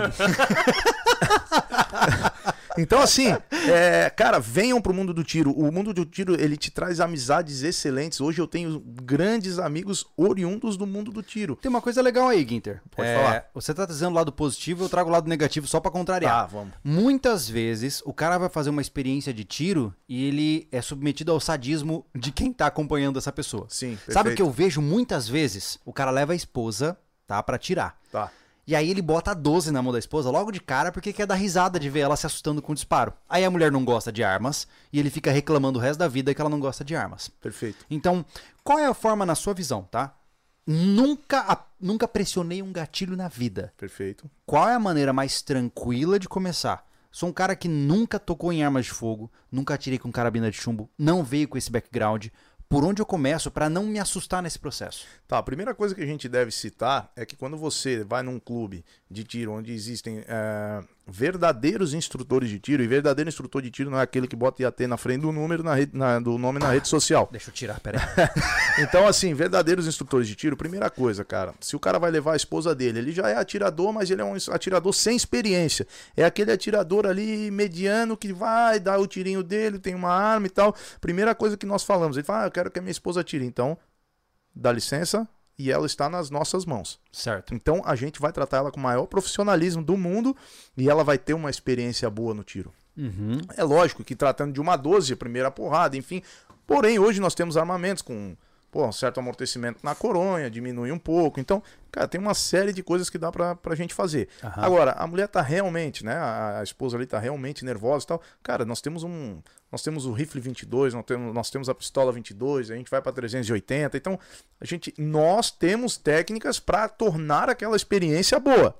Certo. Agora, claro, se o cara quiser ir lá e assustar a mulher, ela vai ter uma experiência e nunca mais vai voltar, É. Uhum. né? E o que que tá acontecendo hoje? O cara começa atirador, leva a mulher e ele se fode, porque ela gosta mais que ele. Rapaz, eu vou te falar, minha esposa tira melhor que eu. É, tenho que cara. tomar Não, cuidado. não Então, é assim, normal isso? Pois é, acho que. Não sei. A então, gente é ruim mesmo. né? parece que é normal. É. Falei palavrão, né? Mas é, então, Tá cara, tudo bem. o cara se dá mal. E aí fica feliz, porque o que acontece? Vai a esposa, vai. vai- vai- E, pô, cara, é muito bom. Então, assim, pessoal, o mundo do tiro existe, cara. Eu só não vi. é, tem de tudo, tem de tudo. Todas as profissões, todos os tipos de, de pessoas. Então, venham conhecer o mundo do tiro. Uhum. E principalmente, eu vou fazer um. Eu gosto muito do clube lá do Rancho, Sim. porque eles fizeram um ambiente família, É verdade. entendeu? É verdade. E dê valor pra quem constrói isso, porque é um investimento alto, é uma Sim. burocracia. É, eu sinto assim, ó, que Enorme. existem, existem. Acho que a gente pode falar de clubes mais profundamente depois, né? Mas é sim uma, uma avaliação muito importante da sua parte, tá? Porque existem clubes e clubes, cara. Uhum. Vai ter clube que vai te tratar como consumidor de munição. Perfeito. Vai ter clube que vai querer te colocar numa cultura. Vai ter clube que vai querer, tipo, basicamente vender o que dá pra você. É como qualquer outra área do mundo, né? Então, seja extremamente exigente quando você chega num clube. Eu sempre digo, eu, eu brinco dizendo que assim, ó, quando eu vou cortar o cabelo, né? Eu quero ir num cara que fica contando piada. Porque eu acho massa. Eu dou Sim. risada e fico lá batendo papo. E essa é a experiência que eu procuro. Perfeito. Quando eu, por exemplo, quando a gente vai num clube de tiro e eu vejo que os caras estão, opa, e, e não fala mais nada comigo, eu já me sinto meio assim. Sim, Aí quando eu fui lá, a gente começou a tirar sarro, contar piada, falei, opa, é aqui que eu gosto. sim. Por sim. quê? Porque eu não tô buscando ir lá ficar tipo, queimando pro, eh, propelente, Exatamente. entendeu? E, e, e- e assim, né? Só o pessoal não achar, é o que eu falei, existe uma área pra gente fazer isso. Claro, claro. existe uma área pra gente fazer isso. Então, às vezes, é. Porra, tem área social que foi investido realmente, mas por quê? Porque o cara vai atirar, às vezes a esposa vai, o filho vai e fica na área social. Entendeu? Ficam na área social, numa área bonita, é, um ambiente agradável, pessoas agradáveis. E lá, e lá o general sou eu. Se eu ver que o cara tá dando em cima da mulher do outro, papapá, mas vai embora abaixo de mau tempo. Então não tem, não tem conversa, não tem Exato. acordo lá. Entendeu? Então, é, agora, partiu pra área do tiro, pra área de instrução, partiu pra área das pistas, a seriedade é. Cara, já teve amigo meu brabo meses e meses e meses porque tomou xixi porque tava fazendo merda. Mas é interessante isso, eu percebo que vira uma chave. A gente viu isso em cursos também. É. É descontração, todo mundo brincando e tal. Ok, linha de tiro, puf. Todo Acabou. mundo padrãozinho, né? Porque não tem migué. Exato. Varreu alguém, tá fora da pista. É, que- quebrou regra de segurança, tá fora da pista. Né? Eu vejo quando o pessoal leva DQ, né? Descla- DQ, DQ do, do É. IPSC, né? Cara, até eu, vi um vídeo do Roseiro, um abraço pro Roseiro do lado do lado R. Uhum. É, e, se eu não me engano, ele viajou pra uma competição e levou um DQ, pô. Ah, Logo isso no é- começo. O cara tem que sair da competição e acabou. Entendeu? Não interessa se ele foi lá feliz ou não, ele tá fora, né? Uhum. Então, eu não conheço esportes com regras tão restritas quanto, por exemplo, o PSC. É. É extremamente restrito. Então, o cara tem que ser disciplinado, tem que ser habilidoso, né? Eu não consigo associar um atirador esportivo com um inconsequente no mundo das A armas. gente fez um curso é, uma vez aqui no clube aqui, num clube aqui, é um clube aqui. E aí tinha uma uma competidora hum, Uhum. grande de, de PSC. Aham. A Priscila, tu conhecer. Sim, Cara, ela, ela- ela fazia tudo com muita excelência, cara. Sim. É. Porque o, o, o atirador de PSC tem a manha, cara. Sim, Tem, sim. Cara, o controle da arma desgracento. Pô, ela, ela engaja muito rápido. Sai correndo para Ô Anderson, é legal Estátua, você tá falar ligado? isso aí, cara, porque estátua. a gente fala de atirador esportivo, né? Desportivo, enfim. Tá, mas que tipo de esporte é esse? Né? Quais são as categorias de um atirador Só desportivo? falando de Olimpíadas, existem 15. Uia, meu Deus. Então, assim, é, só. Porque o rapaz perguntou lá, então como, o, que, que, eu, o que, que eu sugiro? Só pra gente voltar na, na pergunta que ele falou. O que, que eu sugiro primeiro, cara? Você não precisa comprar uma arma antes. Existem os clubes de tiro com uma infinidade de armas pra você testar o que você gosta, pra você ver se é aquele mundo que você quer. Cara, vai lá, faça uma experiência. Uma, duas vezes. Guinta, eu posso se associar sem ser atirador? Pode. Você vai se associar, você vai ter acesso a utilizar as armas para ver o que, que você gosta. Yeah. Entendeu? E nesse meio tempo você vai conhecendo que é um ambiente bom, que as pessoas são agradáveis, são, né, são pessoas educadas, e você vai ver que se você se encaixa ou não naquele clube. Existem Sim. pessoas que não se encaixam no meu clube, se encaixam em outros clubes, né? E não É, só em cultura, né? É. Mas com o equipamento que o cara vai comprar também, né? Exatamente, ele primeiro fica sabendo no que vai comprar. É. E eu sempre falo lá no clube, e eu planto isso, que é, eu prefiro ganhar menos por longo prazo. Porque Uhum. eu, prefiro, eu prefiro cativar aquele cliente e ele ter confiança total no que eu vou falar para ele. Cara, Aham. não compra isso que isso não presta. Compre aquilo que aquilo presta. E ele Sim. vai fazer, porque ele sabe que, embora eu tenha montado um negócio né, que eu queira ganhar dinheiro, eu tenho essa visão, não preciso entubar ele. Sim. Antes de, então, antes de, de juntar os documentos da pastinha, cara, vai no clube mais próximo, conhece. Sabe, eu tive uma experiência semelhante. Eu sempre, quando muito jovem, Uhum. né? Eu sempre tive a curiosidade de. Porque eu cresci meio que, né? Sul, Mato Grosso do Sul, cara. Né? Aham. Então eu atirava desde muito Sim, cedo, sim. né? Mas eu sempre tive. Ah, putz, quando eu tiver chance de atirar com 762 e ficava pensando, nossa, alfura, trilho de trem, aquela Aham, aham. loucuragem que Normal. todo mundo fala, né? Foi uma das piores experiências que eu tive no tiro, pô. Eu não gosto de atirar de 762. Eu não gosto. É barulhento demais, é um recuo chato de segurar. O Botelho vai ficar chateado contigo, hein? Não, mas eu vou fazer o quê? O Botelho, ó. É, é diverti- Lembra, é divertido por um disparo. Agora, passar o dia atirando de 762 outra coisa, né? não é legal. Sim. Agora, dar um 556, eu me sinto num videogame, cara. Sim, sim. Então, assim, é importante o cara experienciar essas coisas, por quê?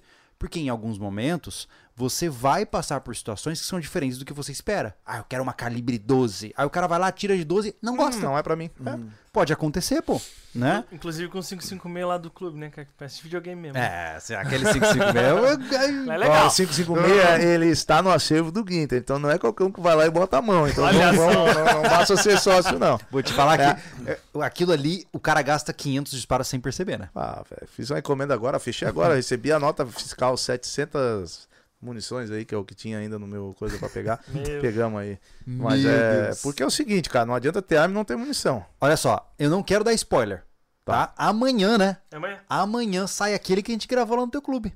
Qual- Do- qual? Da 12 versus o T4. A gente Ah. fez uma análise financeira Ah, de lembro, qual- lembro, lembro, Pois é. Olha só, gente, presta atenção. Se você quer saber de valores, tá? Show. Amanhã, cara, vai sair um comparativo de quanto você gasta no seu primeiro ano comprando uma 12 e no seu primeiro ano comprando um fuzil. Olha que legal, a gente levantou todos os custos, custo de munição, treinamento mensal e tá lá tudo bonitinho pra você. Amanhã, 8 e meia da manhã sai pra você, tá? Ah, próximo superchat, vamos lá. O João Eduardo, qual a burocracia e custo aproximado para abrir um stand particular no sítio? Santo Deus. Vamos é lá. a pergunta, é, é top pergunta do- sobre o Rancho SV. É, todo mundo quer que a gente abra um stand no nosso rancho. É, não a gente até, eu já, a gente acho que já tocou nesse assunto, eu te dei mais ou menos uma. É, não existe mais essa questão, ah, vou abrir um stand particular, tem que abrir uma associação, né? E aí você vai tirar CR no exército, vai fazer tudo que tem que fazer. Tem que abrir um CNPJ também? Tem que abrir um CNPJ, uma associação, Tá. né? No caso. É, existe uma zona nebulosa nessa parada aí, né? Porque me disseram que é, é, ah, disparos em zonas não urbanizadas, em direções seguras, também tem um negócio meio assim, não É, tem? então, é, o- é o que ele falou é que ele quer abrir um stand de tiro, né? Área. Então vamos lá. né? Tá, mas Aí- se eu quero atirar na minha, no meu sítio, por exemplo. Nebuloso. Nebuloso, Nebuloso. e eu entendo que, que não, né? Até porque. Agora, claro, você tem uma propriedade de não sei quantos mil hectares e tal, tá lá no meio, então tem que fazer uma análise, tá? É bem, aí entram as fazendas de caça, porém, aí são registradas no IBAMA, Tá. né? Com a devida licença, enfim, e é feito um controle, cada, tira, cada é, caçador que vai lá, tira a licença, pega a licença da a ordem de caça da fazenda. É então- legal você falar isso, Guilherme. Então quer dizer que só porque eu tenho um sítio não significa que eu posso caçar nele. Não. Só porque eu sou, eu tenho, só porque eu sou o CAC, eu não posso andar com a minha arma em qualquer mato aí. Não. Não é assim Não, que funciona. Não é assim que funciona. Tá? Ah. Então, é, até falar de caça não é a minha especialidade. Tem uma galera boa aí que, de repente, se houver né, necessidade. Mas é, eu já fui caçar algumas vezes. Mas eu sou. O pessoal fala, pô, não vai me levar. Eu, eu sou convidado. Né? Eu sou Uhum. convidado. Então a gente ainda tá devagar na questão da caça. Mas eu sei porque eu tiro as licenças, eu pego as ordens de caça das fazendas, ó, então a gente vai nessa e nessa e nessa fazenda. Tá. Tá. aqui as ordens, né? a gente vai lá no site e faz o que tem que fazer. Então a fazenda ela tem que estar cadastrada como uma área de caça. Exatamente. E vale lembrar que hoje no Brasil, aos amigos que estão entrando em pânico, é, é só o javali, certo? Só o javali. Não tem nenhum outro tipo de ser respirante ou não respirante que pode levar disparos. Que eu saiba, não. Então tem- tá, outro. só pra lembrar, tá? A gente fala de caça, mas é caça ao É, javali. né? Existia aí um estudo, tava, eh, estavam fazendo um estudo com relação à capivara, até porque a capivara tá se tornando uma Pô, mas que coisa sem graça, o bicho nem corre direito. É, mas. Mas é. mas até então é o controle. Aham. É o controle, né? Não é. Não é. Enfim. Mas então é isso. É, o custo, cara, é de abrir uma empresa, registrar, fazer um CNPJ, tem algumas taxas, né? Para registro de, de E, a- CR, e fiscalização também. fiscalização, Polícia Civil e Exército. Aí depende, aí, cara, tem uma variedade muito grande. Vai ter arma, não vai, vai ter cofre, vai ter. Então, é, entra nessa, nessa questão. Burocracia. O, a gente presta esse tipo de assessoria também, tá? Ah, que legal. Legal. Massa. Está decretado que não vai ter nada de tiro no rancho. Pronto. Não, não, a gente tá perto do rancho lá, ó. Entendeu? Se a gente abrir um uma stand de tiro no nosso rancho, o Guider vai ficar bravo com a gente? Sim. Ah, já, já, já eu, roubou tenho, o eu tenho armas e um álibi. E uma pá no porta-malas. Aí o cara, cara, eu falo essas coisas, já falo com medo, né, velho? Porque, ah, caralho, Não, que alcance relaxa. que isso vai tomar, né? Tá cara? tudo bem. Gente, assuma que tudo que nós estamos falando aqui parte do princípio da zoeira. Exato. Pronto. É, é a carta do super trunfo, zoeira. Pô, zoeira. Ó, o Manda. Vinícius. Se eu der entrada nos dois processos, federal e exército, Polícia Federal e Exército, Tá.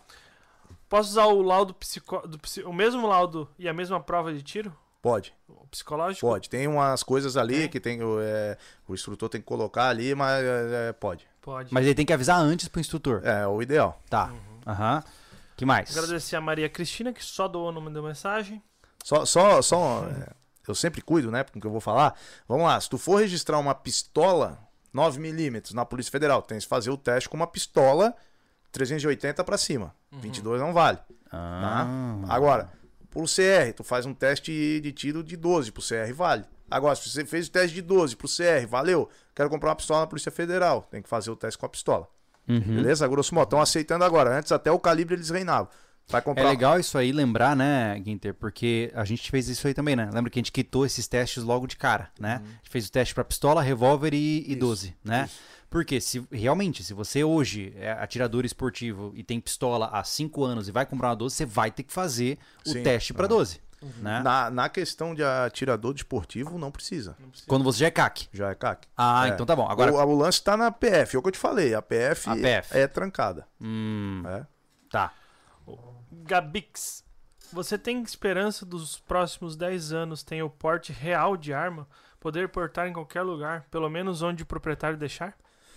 Cara, então, é, a gente entra naquela questão que falamos no começo, que nós estamos há 20 anos, né? né, é, a sociedade mais ignorante, quando eu falo ignorante, não é maneira pejorativa, é falta de informação. Então, ela, ela consumindo muito o que a mídia mostrava, né? Tá, o meu áudio tá legal aí, cara? Tá, ótimo, cara. Tudo bem. É, que bom. Tô te ouvindo bem aqui, ó. Tá bom. Vou ter ouvido. Então tá. É, então, é, o que que acontece? 10 anos a gente vai ter o quê? Uns 14 anos de armamentismo. Isso a gente tem que cuidar esse ano, né? Se vai continuar ou não vai. Vai ser bem decisivo. Não tô fazendo política, mas a gente sabe que a esquerda e a direita pregam, né? Aham. Então, cara, eu não sei te responder. O que eu te responder vai ser simplesmente achismo, como a maioria, e eu Fantasia, sempre, né? eu sempre, eu costumo não dar opinião no que eu não tenho embasamento. Eu Então- vou dar minha opinião. Não vai ter jeito, vai só piorar, então prepare-se. Eu sou um pouquinho mais otimista, né, cara? Tá, até porque você, pô. Senão eu não teria um clube de tiro, uma loja de. Exatamente, né? É trabalho de louco. Ó, Vamos lá. Avelino Morgante, live muito esclarecedora. Invistam em chumbo. Muito obrigado, meu amigo. Que mais? O Tiger HS, tenho 19 anos, vou me casar em breve. Casado, posso ter uma arma em casa se eu for atirador esportivo? Ah, Pode, se ele sim. for. Tu não, é, na verdade, tu tem 19 anos, só pode ter arma de fogo com 25. Ah, é verdade, É, né? ah, É, tá, isso tem é verdade. É, verdade. Da- Davi Lemos, se vis passem parabelo. Muito bom. Próximo. Agora o Desapareceu, o chat. desapareceu do Voltou nada agora. aqui. Marco Bo- Muito boa essa live, bem esclarecedora. Há uns dois anos acompanhando os podcasts e vídeos. Abraço, galera. O cara Excelente deu trabalho. dólares australianos. Exato. Nossa, ele- essa live não tem utilidade nenhuma pra ele, né? Só, bu- só burocracia do Brasil. Mas ele curte, né, cara? Que bom, fico feliz, meu amigo. Obrigado, cara. Ó, Conhecimento Avelino- não ocupa espaço, né? É verdade. O Avelino, de novo, doou, falou que a Morgante só não vende anel de CAC. Por favor, não insista. Cara, a- a- até puxando, eu não quis interromper o, o- o Jabá, né, na da questão da Real, eu assisti aquele podcast, nós nem nos conhecíamos ainda, eu, eu assisti, não, eu ouvi dirigindo, Uhum. né, da Real, e eu achei muito interessante pela questão de investimento na prata, cara, eu acho muito legal, agora falou, eu lembrei, não quis interromper na hora, e é uma, é, um- é uma tática minha que eu vou adotar, realmente, porque é, o metal, ele não vai perder valor. Não. Ele não vai perder valor. E essa real, ela te dá um grama até, se você quiser uma barra de um quilo, você tem. Então você consegue. E a prata não precisa ser declarada. Então, cara, é, é uma ferramenta e tanto. Peraí, peraí, o Avelino tá patrocinando o rancho também? Pois é. Não, cara, é que, é que eu vou te falar, eu achei muito legal isso É aí. massa, cara, Eu é achei massa. legal pra caramba. Não, o Avelino é brother. É, eu É, achei é. legal. Eu não, não conheço, até te pedi aquela vez, ainda Sim. tô. Tem que ligar pra ele pra ver que ele. Mas eu achei muito legal e importante, né? Massa. Vamos lá. Leandro Sangue Azul. Opa, o Leandro é um brotherzaço. Na ideia de ter uma primeira arma, acredito que seja bom aquele que adquirir a sua primeira arma se filia a um clube para aprimorar o seu hábito com armas. Dito isso, comente sobre o lema do O Rancho que está no boné e sobre o diferencial do clube. Ah, olha lá, ele pagou pra fazer propaganda, Ô, safadinho. cara. Ô, vocês, assim, ó, o Leandro, cara, o Leandro Sangue Azul, não sei se vocês lembram, teve um- uma guarnição da Guarda Municipal de Florianópolis, ali na, ali na Ivo Silveira, e teve um guarda municipal baleado na coluna e ele ficou, ele foi reformado. E, cara, o Leandro, e esse cara é o Leandro, né? E o Leandro, ele, porra, você tem uma vida ativa, você toma um tiro na coluna, você fica muito tempo não sabe se vai sair daquela e tal. E o Leandro ficou muito mal de cabeça. E quando ele me procurou, cara, ele tava saindo disso aí. E eu tava abrindo o rancho e tal, e ele foi, se associou, e ele é um apaixonado pelo rancho, pela minha, pela nossa filosofia. E ele fala que, cara, o rancho é a vida dele, o rancho ajudou ele a fazer, né? A, a, a voltar a sentir prazer pelas coisas, né, cara? E hoje ele, porra, ele toma remédio, ele tem um negócio de controle elétrico aqui pra tirar a dor, ele volta e meia. Hoje ele mandou mensagem pra mim, pô, irmão, vou ficar o dia off aí que eu tô meio mal tal. Então, uma coisa que vem. Então, a gente. Ele, ele é um fã incondicional do rancho. Eu diria que ele Que é mais legal. fã do rancho do que eu mesmo. né? Que legal. Então, o que ele fala é, é onde os verdadeiros se encontram, né? E Uhum. foi um slogan que, que eu criei ali, onde os verdadeiros se encontram, porque eu falo que o rancho é uma família, Uhum. né? Então, rapidamente, se me permitem, eu falo pra cacete. Vai, divirta-se. É... podcast é pra E isso. por que, que eu tenho esse slogan? Por que, que a gente bate nesse slogan? Porque quando eu falo que é uma família, cara, ele- ela é realmente uma família. Então tem um caso de um atirador lá que era associado e ele teve que fazer uma operação na coluna e ele ficou fudido. Ele tá até hoje fudido, tá na cadeira de roda, tá fazendo fisioterapia.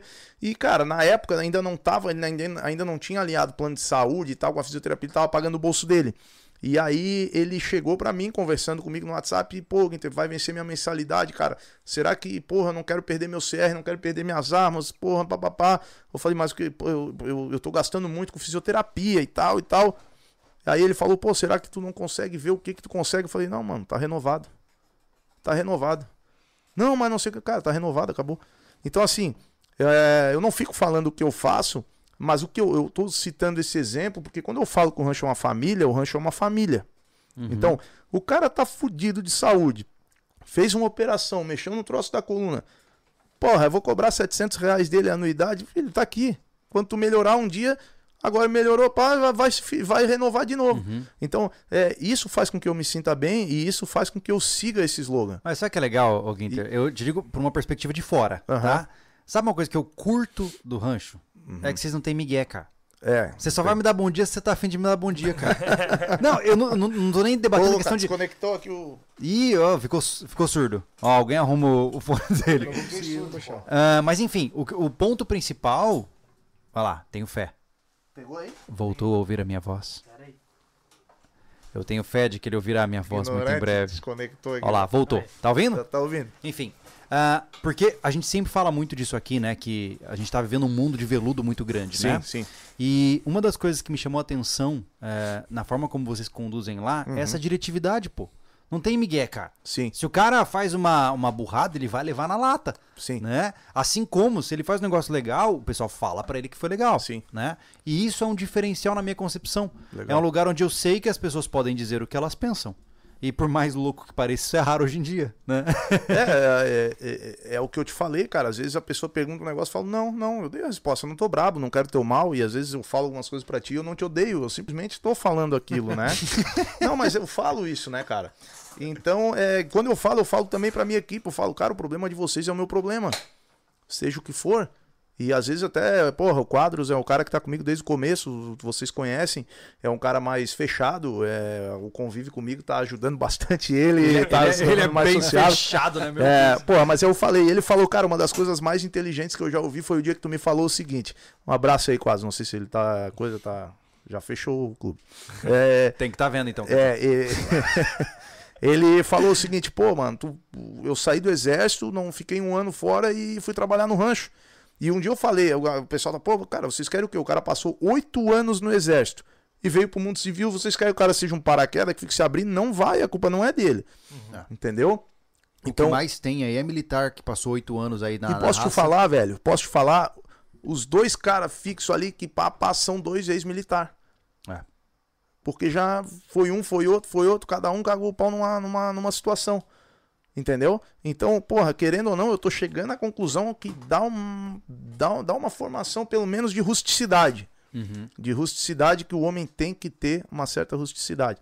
Então, assim, o rancho é uma família, tanto com os, com, os clientes, como a nossa equipe lá. Problema teu é o meu Os problema. caras chegam lá botando um currículo lá com o IAT lá no Instagram, já não, não gosta, já não quer. Porra, o quadro tem essa porra aí no, no Instagram, mas ele, ele, ele, ele se safa ainda que ele é bom. Quadro, só faltando isso pra tu ficar É. 10 com ele. Cara, sobre essa. Cara, palavra pesada, né? Essa prostituição do IAT, co- como é que tu vê isso, Isso é cara? que nem coach, cara. É, ó, vamos lá, vamos lá. É, Ai, ai, Ih, já passaram alguns ali no clube só pra, só pra freelance, tá? Esse os caras não têm tá condições, os caras não têm condições de dar um curso básico. É mesmo. Os caras não têm condições Mas de o dar um Guinter, curso olha básico. só. Eu venho do mundo da psicologia. Né? Quando eu me formei e tal, entrou a moda do coaching. Né? Eu falei, cara, o que, que é isso? Eu queria entender. E eu fui fazer a formação de coaching. E eu fui, eu, e eu de fato Tu não fui pode lá. pegar as pernas na minha, cara. É, coisa, é que você é muito bonito, né, cara? É difícil segurar. Porra, né? respeita, É. cara. Tô casado, Eu namorado. Tô nervoso, cara. Essa perna grossa aí. Ah, meu Deus. Vai, vai, coach, coach. E aí vai. que eu tô dizendo é o seguinte, cara. Eu fiz a formação pela Sociedade Brasileira de Coaching pra entender o que era, achei Sim, bem interessante. legal. Mas junto comigo na minha sala, eu comecei a ver os primeiros indícios do que se tornou essa história. Uhum. O que aconteceu? Você tinha pessoas que não tinham base nenhuma. Acho que é o seu. Dá uma futricadinha aí, tá fazendo uma interferenciazinha. Aqui, ó. Aí, pronto. Está tudo bem Vou dar um agora. tapinha. É. Ah, e o que aconteceu? Eu percebi que houve uma cada vez um, cada- um filtro cada vez menor de pessoas qualificadas para entender de comportamento humano e naturalmente um foco cada vez maior no lucro. Então, cara, eu falei pros guri, lembra? Falei assim, cara, a mesma coisa que aconteceu nesse mercado de coaching vai acontecer no mercado IAT. Por quê? Porque é muito rentável para o clube. Virou um cu- o curso mais rentável do clube. É. Que era uma vez por ano, tem clube fazendo três agora. É. Formando aí 25, 30 cabeças Mano, na porrada só. Ô, Anderson, eu e Mas você. o que que acontece? Vai, A gente vou fez alguns cursos, legal. cara. A gente fez Nós alguns fizemos cursos. curso de AT. E eu vou te falar, a gente fez os cursos. Eu, eu não gosto de me de- denominar instrutor, Sim. Tipo, por exemplo, pô, você tem jornada, cara, eu não tenho. Sim. Entendeu? Eu, eu, eu gosto do assunto, mas eu não sou um cara, nossa, que manja, né? Mas a questão principal é a seguinte. a questão principal, cara, é que a gente já viu em cursos que nós é, é, participamos pessoas sem preparo nenhum. Medonho, cara. Nenhum, A gente cara. foi num curso VCQB em Curitiba que deu medo, cara, deu medo. Cara, quase teve acidente, cara. Ó, saída de, saída de carro de quatro Sim. pessoas. Uhum. Esse cara de, da frente, é, esse cara da, de trás, era pra ir pra fora pros tambores, da frente pra trás. Ele foi pra trás e já tava pronto pra tirar, saindo da frente, cruzando. Cara, todo mundo que tava lá no lugar berrou. Nós vimos, Imagina o nós desespero. vimos a merda acontecer. É, o que, o que Então, assim, ó, é, cara varrendo, é, é, cara com. É, Cara munição sem anel de caque, entendeu? Sem distintivo. Cara, bagunça geral, cara. Então, assim, ó. Cara, o que, é, que acontece, o, Anderson? É... O que tu tá falando é o que eu vejo diariamente na rede social, tá? O pessoal, ele, ele- eles, têm, eles querem pular etapa. Pular etapa. Você pode se denominar um instrutor desde que, no mínimo, cara, você consiga dar uma instrução básica. Entendeu? Eu não tenho problema nenhum se você é, se denomina instrutor, que isso te faz se sentir bem, só que você tem que saber até onde você pode ir. Entendeu? Então, hoje eu falo, tem muita gente que bota um monte de vídeo, mas não bota o alvo. É verdade. Tem muita gente que posta foto pra caralho, o bicho é foda, mas não bota vídeo. Ginter, a gente trabalha com vídeo. A gente sempre falou isso aqui. Se a gente quisesse, eu era o melhor atirador do Brasil. Então, então aí, aí que no tá. YouTube. Aí o pessoal pergunta, pô, vai sair o, o curso de instrutor no rancho? Vai sair? Vai sair, cara. Mas a gente vai te ensinar da aula. Entendeu? Então, assim, é, existem pessoas sérias e existem a- as farsas, né? E existem as que acham que estão fazendo um bom trabalho, mas não estão. Não vamos ser pessimistas a ponto de dizer que outro é filha da puta, outro é muito bonzinho. Não, cara, existe quem acha que tá fazendo um bom trabalho, né? Eu acho que falta essa percepção. É. Que é- o curso IAT é pra te ensinar a dar aula de tiro. E Exatamente. o cara entra lá achando que tá aprendendo técnicas de tiro, e não é. Na minha concepção, o foco de um curso IAT é didática, pô. Exatamente.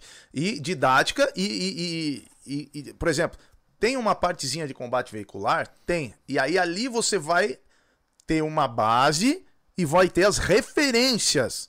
Quem que é o cara do combate veicular? Ó, a nossa escola é essa, essa, essa. Então se tu quiser, filhão, tu vai atrás desses aqui. Ah, é entrada em ambiente confinado. A nossa escola é essa. Vamos fazer um basicão? Vamos. Entendeu? Agora o resto, filho, é montar aula e dar aula. Montar aula e dar aula. Sim.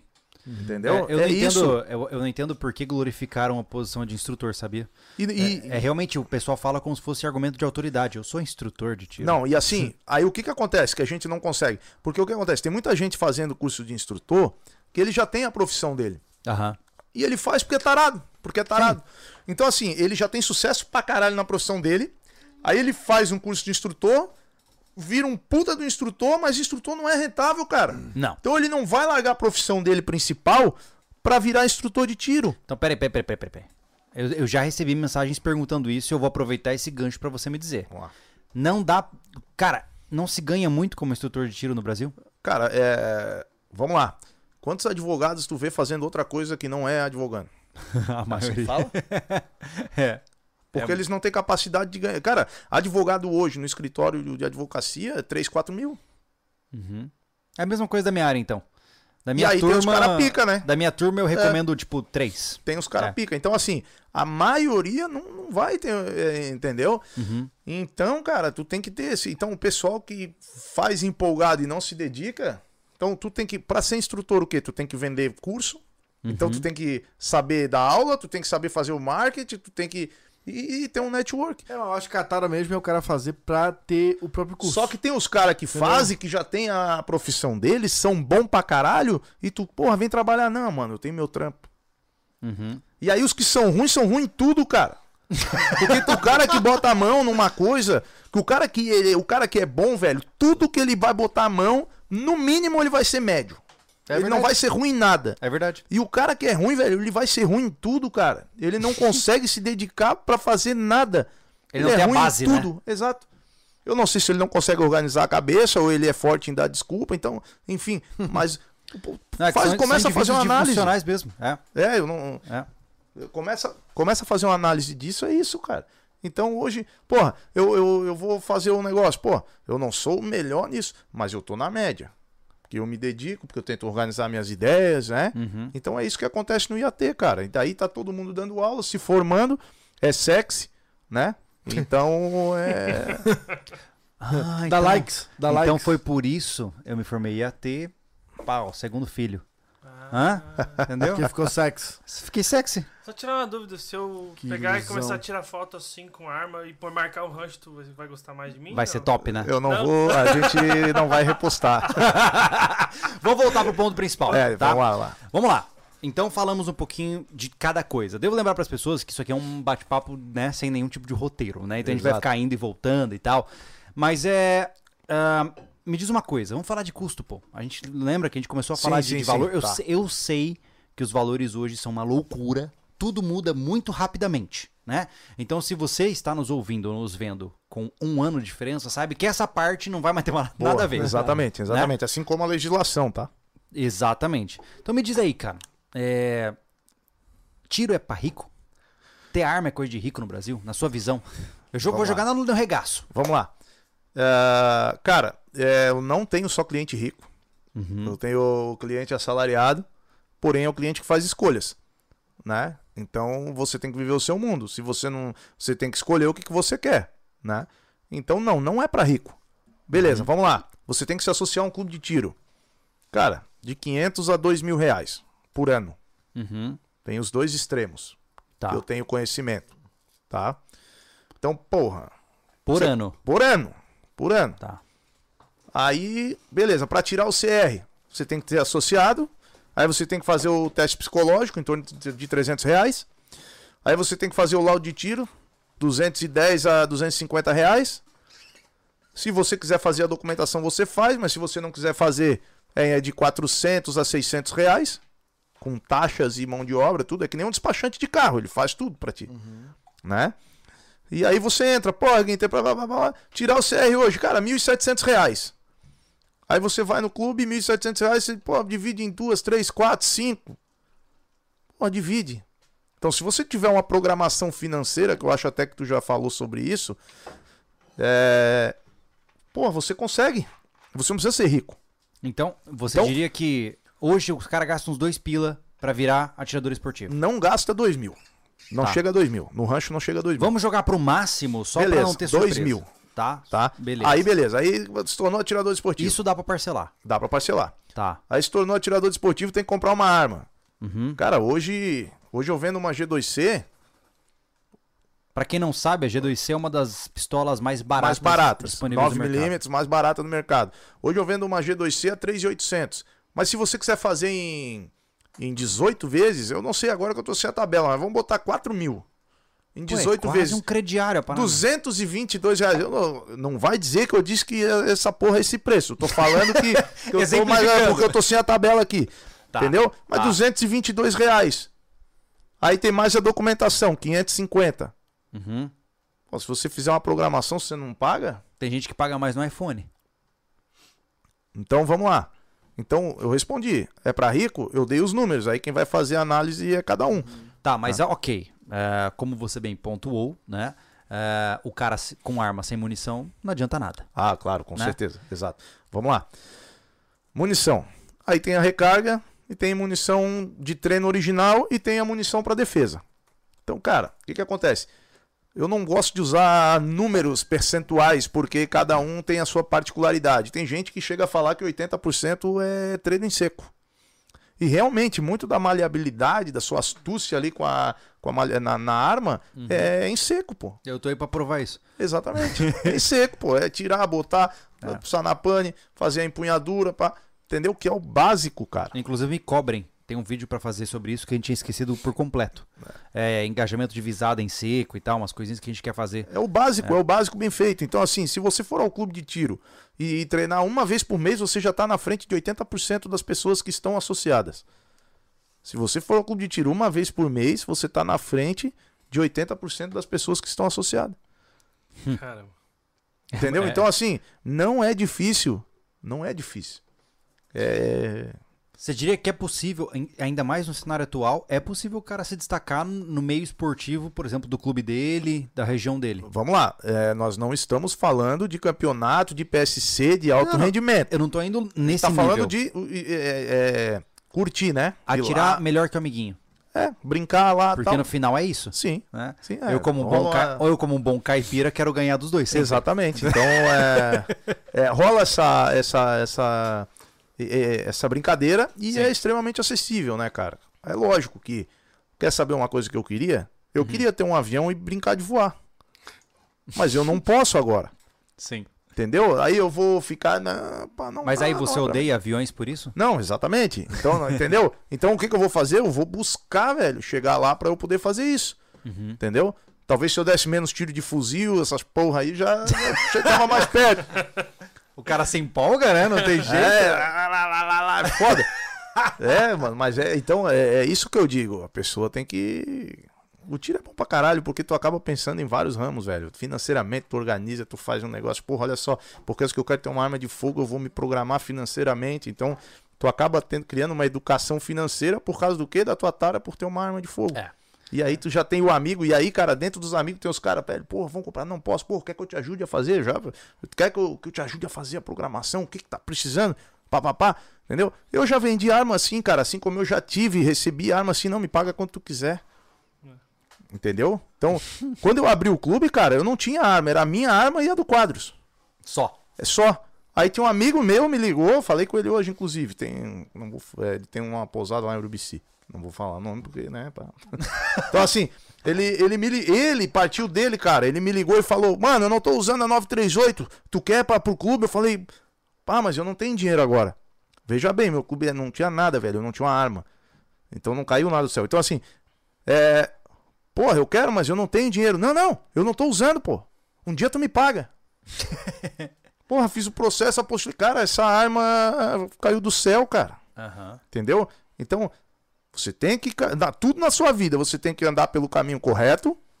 Que as pessoas vão enxergar, não é do dia pra noite. E quem puder te dar uma mão, vai te dar. Agora, não acha que fazendo certo um mês, tu vai, tu vai impressionar macaco velho que nem eu, que nem tu, que nem tu. Não vai. É. Porra, fiz não sei o quê. E? Tu quer o quê? Que eu bata palma? Porra, não é verdade? Então é. isso. E aí o tiro é foda que tu já cai na viagem, né? Então, essa, cai- essa questão financeira aí é prioridade, né, cara? É. É que é nem eu, prioridade. eu tenho carro, o mesmo carro há 11 anos, cara. E eu parcelei em 12 vezes um arma com o Guinter. Olha aí. E é isso. Eu troquei, É eu troquei meu cara carro tem. agora, cara. Eu tava oito anos com o mesmo carro. Oito anos com o mesmo carro. Sabe como é que eu vendi meu carro? O cara tinha uma bis, um amigão meu, um cara que não me deixa na mão nunca. Tinha uma bis, vendeu a bis, a bis não dava metade do meu carro. Mas daí ele me deu a, a, a, a bis e o resto eu disse, ele me paga 500 reais por mês, assim, ó. Peraí, peraí, peraí. Peraí. peraí. Imagina o Ginter numa bis, cara. Não, ele tinha uma bis, não eu, mas eu já tive bis também. já tive bis. Qual o problema de bis, cara? É. Não, nada demais, Ah, Thiago. bom. Eu só devo dizer que é curioso É. ver os caras de porte Eu grande tenho numa uma foto, eu vou te mandar. Aquela que fala Então, que quando tu tá entendendo? bis, ela diz que cabe duas bis naquele Thiago. Então, tu tá entendendo quando eu falo do, do- da corrente do bem, cara? Sim, É sim, sim. isso, porra. O cara sempre fez por mim, sempre foi um cara honesto, que eu tenho confiança. O cara, pum, pum, tá aqui, pum, tá aqui. Eu precisava do dinheiro pra comprar meu carro novo, eu não precisava. Então, pô, Giga, mas eu só tenho isso aqui, pai, eu não quero financiar. Não, mano, pega isso. me- Quando vender a bis, me dá o dinheiro e me dá 500 por semana. Aham. E é isso, cara. E ele me pagou uma agora. Então, assim, não tô me vangloriando. Eu tô dando. Porra, tu- vocês têm uma, uma, uma grande audiência de pessoas de 14 anos, 15, 16, 18, pessoas jovens. E hoje a gente tem essa. A gente já conversou sobre isso, esse lance startup, isso de ficar rico, pá. Os caras estão com muita pressa, velho. É. Uh, Né? tão com pressa. Então vai devagar que as pessoas que já Eles são macaco nasceram. velho, eu tô fazendo 40 anos, elas vão enxergar. Eles nasceram pra serem líderes. Elas vão enxergar. Eles nasceram pra conquistar o mundo É, exatamente. o problema é que todo mundo ficou especial, né, cara? É verdade. Mas eu é vim pra falar do tiro, não pra dar dica de vida. Eu quero água, água. Onde é que tem água? Tá, eu vou lá resolver pra você. Ah, enquanto isso, vai dando uma olhada nos superchats aí, eu só vou atender o homem. Peraí. Ô, Guinter, é o Vinícius Carneiro perguntou: é possível regularizar 38, de- um 38, cara, o 38 que ele tem, de herança de família? Só se tiver agora, no momento, só se tiver no inventário. Se não tiver ali, que não tiver documento que tá no inventário, aquele rolo, não vai conseguir, tem que esperar uma anistia do governo. Tá. O. Acabou do, do, do notebook me zoar aqui, cara. Ótimo, assim que é Que legal. Desligou? O Jean César, ele comentou aqui, boa noite, kit de limpeza está garantido para abril. Dia 10 estou chegando no Brasil. Olha Porra! Vamos, vamos ver. E aí pra baixo, eu vou ter que sair aqui e fazer macumba. Deu problema aí, ô Thiago? É. O notebook, ele saiu da internet, simplesmente. Puta que pariu. E aí eu não consigo nem ver nada no, no, no. YouTube. Eu vou, vou pegar e vou ler de lá, tá? Você o- repete a pergunta pra mim. Cara, ser difícil isso.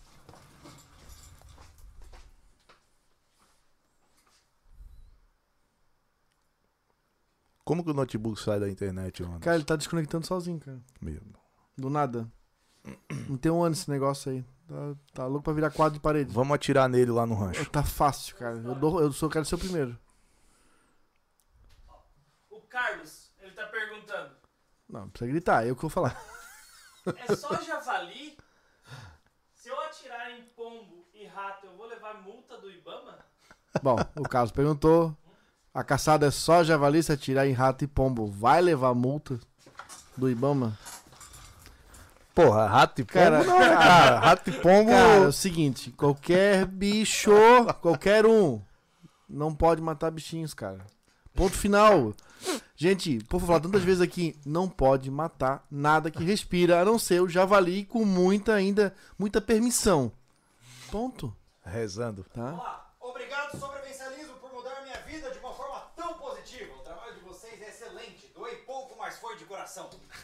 Obrigado. Cara, como, É o- posso, é o como é que eu Davi, posso eu- repetir essa frase inteira? Não precisa. Davi, obrigado. Olá, o Renan Reis. Só estou aguardando o meu CR chegar. Seria uma ideia juvenil querer uma Imbel MD1 monofilar 380 como arma pessoal para defesa? Grande abraço. Nossa. Pai tá exigente o homem. Cara, vou te dar um conselho. Se tu quer arma pra defesa, sai daí que... tu quer Isso é uma boa pergunta, cara. Tu acha. é, eu- hoje eu tava no curso de, de, de, de, de, CQ, de VCQB. Nós chegamos pobre lá. Não que a gente é rico hoje, mas chegamos sem nada. Era uma vergonha deixar os cursos, né? Quem vai É. prestar arma? Quem vai prestar arma? A gente não tinha condições de Chegamos comprar lá cheio de moral. Cara, né? sério, o povo tava enlouquecido, porque querendo ou não, é, mesmo que tem muitos canais que falam de armas de fogo, aí nós somos o maior nome que fala de armas de fogo. Sim. Por conta da, da audiência e do tamanho do canal. Então todo mundo já conhecia a gente. Né? Chegamos lá pedindo arma. Chegamos lá pedindo arma. Não, fazer, é que a minha arma tá no Sinaime, eu não pude fazer. E não, aí, a gente já jogava na lata, somos uns quebrados, ajuda a gente. E aí fizemos o curso lá com arma emprestada. Tinha um cara que era muito fã do canal, emprestou uma Glock pra mim, o Júlio esse que arma que fez. É, parece que uma Tauro de uma parruda lá, né? Foi uma Taurus. É. É, no segundo dia, o, o- o Rafael lá, que também era sócio lá do clube, quis emprestar. Era uma Embel dele também? Era, mas era. Não, é- era, mas era a réplica da 1911. 1911, lá. Sim, sim, era, era uma Com- 1911, Com, né? É. Certo. com o cão. Cara, tu acha é uma arma ruim pra defesa, uma arma que tem. Não, cara, na verdade o projeto 1911 é o projeto mais consagrado que tem de arma de fogo. Não, pra defesa. Ela foi feita pra combate. Deixa beleza. eu acabar. Não, Deixa eu acabar. Ah, eu tô gostando, continua. Porra, deixa eu acabar, cara. deixa vocês. É que eu quero ver sangue, né, cara? Ai, cara. Não, deixa eu tentar- deixa eu- Então, deixa eu é... segurar a blusa, peraí. cara, é um projeto consagradíssimo. Assim, se tu for perguntar pro Guinter pessoalmente, eu me sinto se- inseguro em importar uma arma nessa forma, né? Então, porém, é, existe a insegurança minha por falta de costume e existe o que é a real situação. Então, é uma arma extremamente segura, até porque tá a retaguarda, o gatilho é só um toquezinho, porém ela tem duas travas. Aliás, duas travas aparentes, né? Que é a da, do biverteio ali e da do dedão aqui. Então, cara, é uma arma extremamente segura, um projeto consagrado.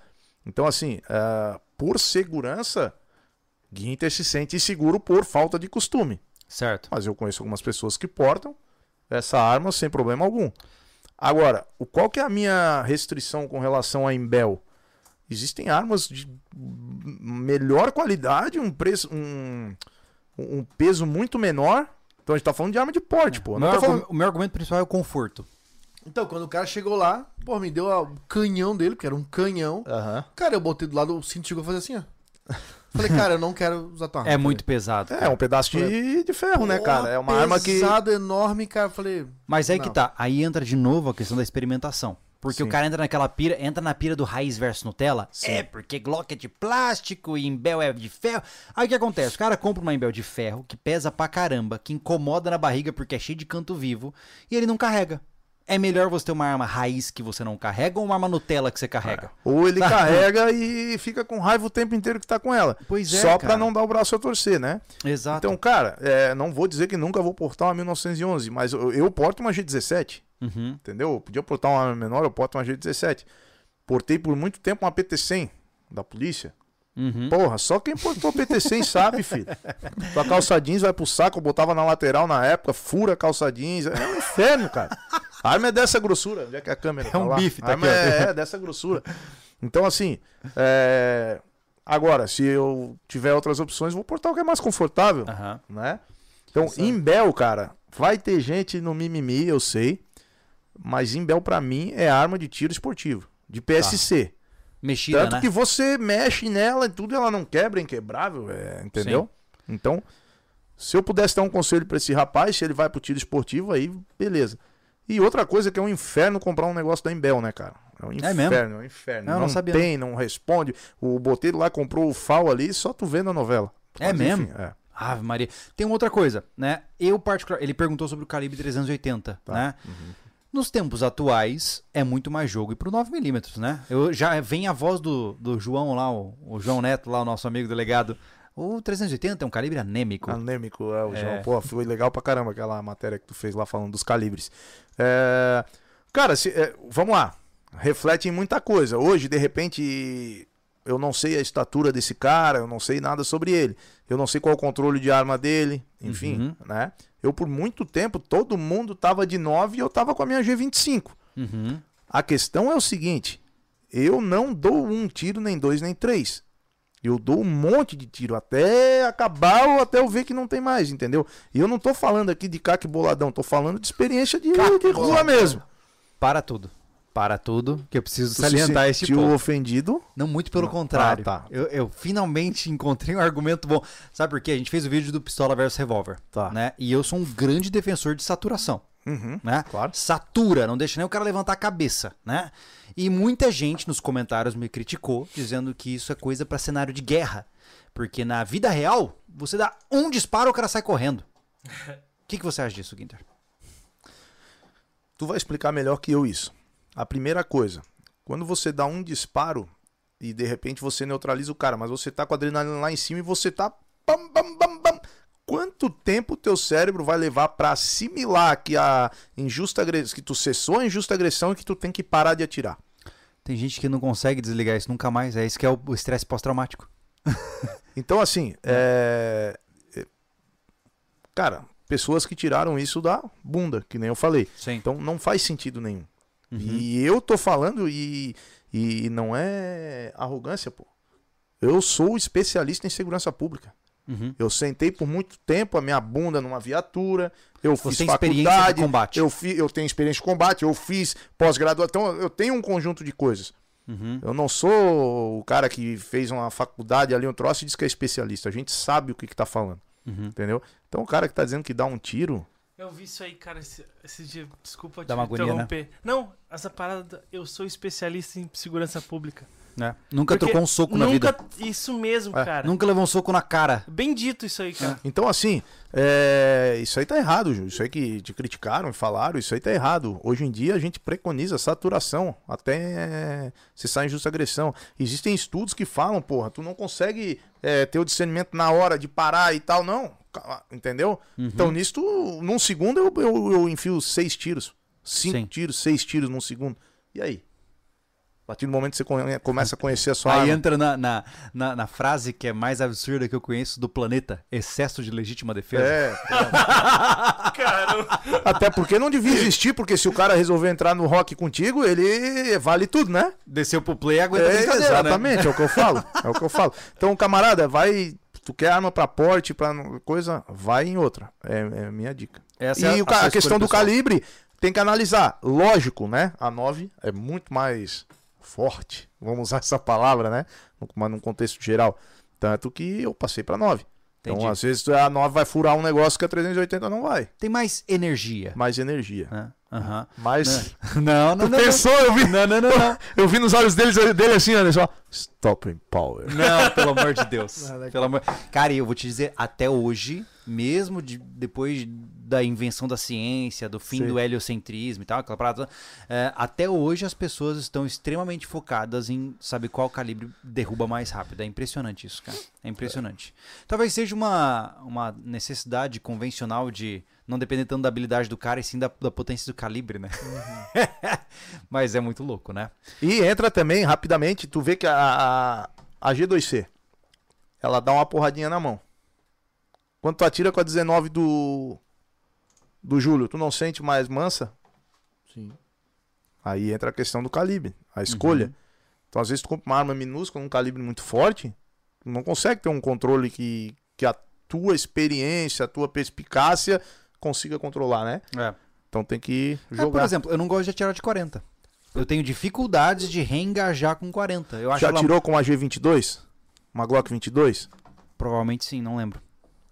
Mas a questão que eu sinto é que, por exemplo, o 40 pra mim é muito instalado. É muito um arredio. Sim. sim. Já o 9 eu sinto que eu, eu- ele, ele faz uma extensão de mim. Eu não sei explicar muito bem essa, essa coisa. É que nem quando você pega um martelo e sabe que vai acertar o prego, tá ligado? Sim, sim, sim. É, o 9 eu me sinto à vontade. Sim. O 556 eu me sinto à vontade. E aí, pra, Agora, o resto é difícil. e aí pra que, que vai mudar? É verdade. Faz o que faz bem. E aquela coisa, é certo ou errado? Não, não Ah, interessa. O que interessa é o que funciona pra mim. Né? Exatamente. Tiago, vamos para outro superchat? O jovem, sou ex-policial civil, sempre indiquei para iniciantes a compra de revólver. Pistola é uma moto e o revólver é uma bicicleta. A chance de você morrer usando bicicleta é menor. Eu tenho as minhas dúvidas sobre essa orientação. O revólver tem muito menos dispositivos de segurança do que a pistola, por exemplo. É, vamos lá. Questão de, de segurança, dispositivo de segurança. É, o revólver tem o gatilho extremamente duro. Uhum. Então, o que torna meio, né, aquela. Porém, cara, ao contrário do que as pessoas acham, o revólver tem pane sim. Uhum. Ele tem pane, pô. A partir do momento que você não ficar ali ligado na vareta extratora. Pô, Não. mas qual que é a pira que esse povo tem com pistola dando pane? Nossa, cara, o que tem de comentário. É, porque pistola falha. Pistola. Cara, ô, a gente atira e não, nós não somos dos maiores atiradores, nem de perto. Mas, mano, é difícil ter uma pane usando boa munição. Muito pô. difícil, cara. É, cara, é impossível não é, mas realmente é muito difícil. E sabe qual é o melhor É argumento, que as pessoas cara? falam, Ginter, como se fosse uma falha a cada cinco disparos, pô. Não, não, é É ignorância isso aí, cara. Cara, o, o melhor argumento é o seguinte: se revólver fosse melhor que pistola, o exército dos Estados Unidos usava revólver. É verdade. Ah, mas tem munição, mas não, não. Tu tá falando que revólver é mais confiável que pistola. Não, pô. No exército, uma polícia, com todas as. Não, eu tô falando porque a nível mundial Essa é referência. os caras são referência. É o que o pessoal. Lembra aquilo que a gente. Teve uma época que o pessoal fala assim: Júlio, facas de arremesso são boas pra, pra defesa? A minha resposta era sempre a mesma. Qual força especial, qual batalhão, qual pelotão, qual força de segurança usa facas de arremesso? Nenhuma? Então tá pronto. Então pronto. então, é isso. Cara, eu, eu, acho. Nossa. Eu, eu, cara, eu não sei que mundo que vive. Desculpa, eu não tô contra o. Eu nem sou especialista nisso É aí. porque. Cara, mas revólver é totalmente arcaico, pô. Mas é porque o que, que acontece? O É revólver, se preciosismo, a é um falha. clássico, é igual assim, ó. Não, exato. É igual falar assim pra mim, ó. Ó, tu lá, tá tu já com, com um Corolla aí. E dizer, não, cara, Fuca é melhor, meu irmão. Fuca ali, tu bota. É o mesmo mito. Não né? quebra bota um, nunca, vai- bota um araminho, tu resolve ali o problema da borboleta da, da, da piscineta ali. É. Cara, para, é um hobby. Eu tenho um Fuca porque eu me acho. Remete uma época do Sim. meu. da- quando era pequeno, dos meus avós, dos meus pais. Aí eu gosto de ouvir um toca-fita, uma, uma música antiga. É isso, é um preciosismo. É um, é um hobby. É, Ter um revólver pra mim hoje é isso, cara. É, o Pe- problema. Pensa portar velado um revólver, cara. Não só isso, Anderson. Outra mas- coisa, dá seis tiros, acabou. E aí, o regaço, como é que tu carrega de novo? Não, e, fazer um vídeo e- sobre e isso. tem um argumento do cara que, ah, mas é porque o revólver não exige muito treinamento. Pô, mano, se você vai comprar uma arma e não quer treinar, não compra uma É, arma. o que que acontece? Entendeu? É que revólver- mesma coisa, cara. É. Pô, como que não se treina? Pois é, exatamente. Compra uma espingarda de chumbinho, tá? Nós vamos brincar um monte de Thiago e tu não, nunca treina. Vamos ver até daqui a um ano quem tá melhor. É verdade. É, Porque não precisa, porque é chumbinho treinar. Tudo, cara. Até o estilingue precisa treinar. Exatamente. Cara, nós entrevistamos duas vezes já. Levamos um cara no clube de tiro pra ver que tinha mais eficiência. O cara que chegou pro Japão competir estilingue, cara. O moleque Cara- era bom pra cacete, pô. Por quê? Virado. Porque treina. É estilingue, ele treina. Sim, sim. O cara que faz arco e flecha, treina. Eu fiz uma postagem ontem, cara, com a seguinte frase: Você nunca vai ser bom no que você faz pouco. Acabou, velho. Acabou. Até matar um bicho, pô. Aí o cara que matava boi igual meu tio antigamente aí. Os primeiros boi, ele rava, o coração direto. Daqui a pouco ele tava. Cara, era um só. Vup, É, exatamente. pum, vup. Então, assim, cara, respondendo Né? essa Então, questão tudo, do revólver. Tudo que tem um alvo tem que treinamento, cara. É, eu sempre falo, cara, vai lá no clube e bota a munição a falhar na minha mão, ou na mão do quadros, ou na mão de quem já tem um treinamento. É, cara, eu vou safar mais rápido do que você vai pro segundo disparo do revólver. Uhum. Então, tem que ter cuidado. Agora, é, é mais simples o revólver? É mais simples. É mais simples. É, geralmente é mais barato, dependendo, tem umas coisas meio caras aí. Mas eu iria na pistola, tanto que eu tenho a opção, eu tenho um revólver meu, mas por preciosismo, por Uhum. olhar, por achar bonito, e uso pistola. Uhum. Temos superchats aí que você possa ler, Thiago? Não é superchat, é uma dúvida aqui do Diogo no chat. É, se eu tiver apenas uma arma e vou me des- deslocar pro clube de tiro, posso ir de moto com a arma na cintura? Pode ir de moto, não tem problema. Ah, vale lembrar que esse porte de trânsito, ele vale pra qualquer meio de transporte? É deslocamento, não fala na. Se eu tiver de ônibus, Não fala. Desde entendi. com os documentos. Interessante saber disso. Só que assim, né? Tem que cuidar pra não dar problema. Uhum. Então, Exatamente. É, você vai entrar num ônibus com arma na cintura, né? Se alguém ver e achar ruim, você vai arranjar um Terrorista. estardalhaço pra tua cabeça. Terrorista. É, é, exatamente. É. Ah, O- que mais? O Ismael, se eu, se eu quiser ir no, hoje no rancho, o que levar e como agir? ele. É, ele, vamos lá. Eu não sei se ele é atirador ou Ele não, não é. é. Não, Ele não é. Ele, Ele não, não é, é. atirador. Uhum. Cara, leva os teus documentos, né? Documento. A gente vai fazer uma. Vai, vai preencher um cadastro, documento com foto. A gente vai tirar uma certidãozinha ali. E aí vamos te atender, vamos ver o que, que tu quer. é simples assim.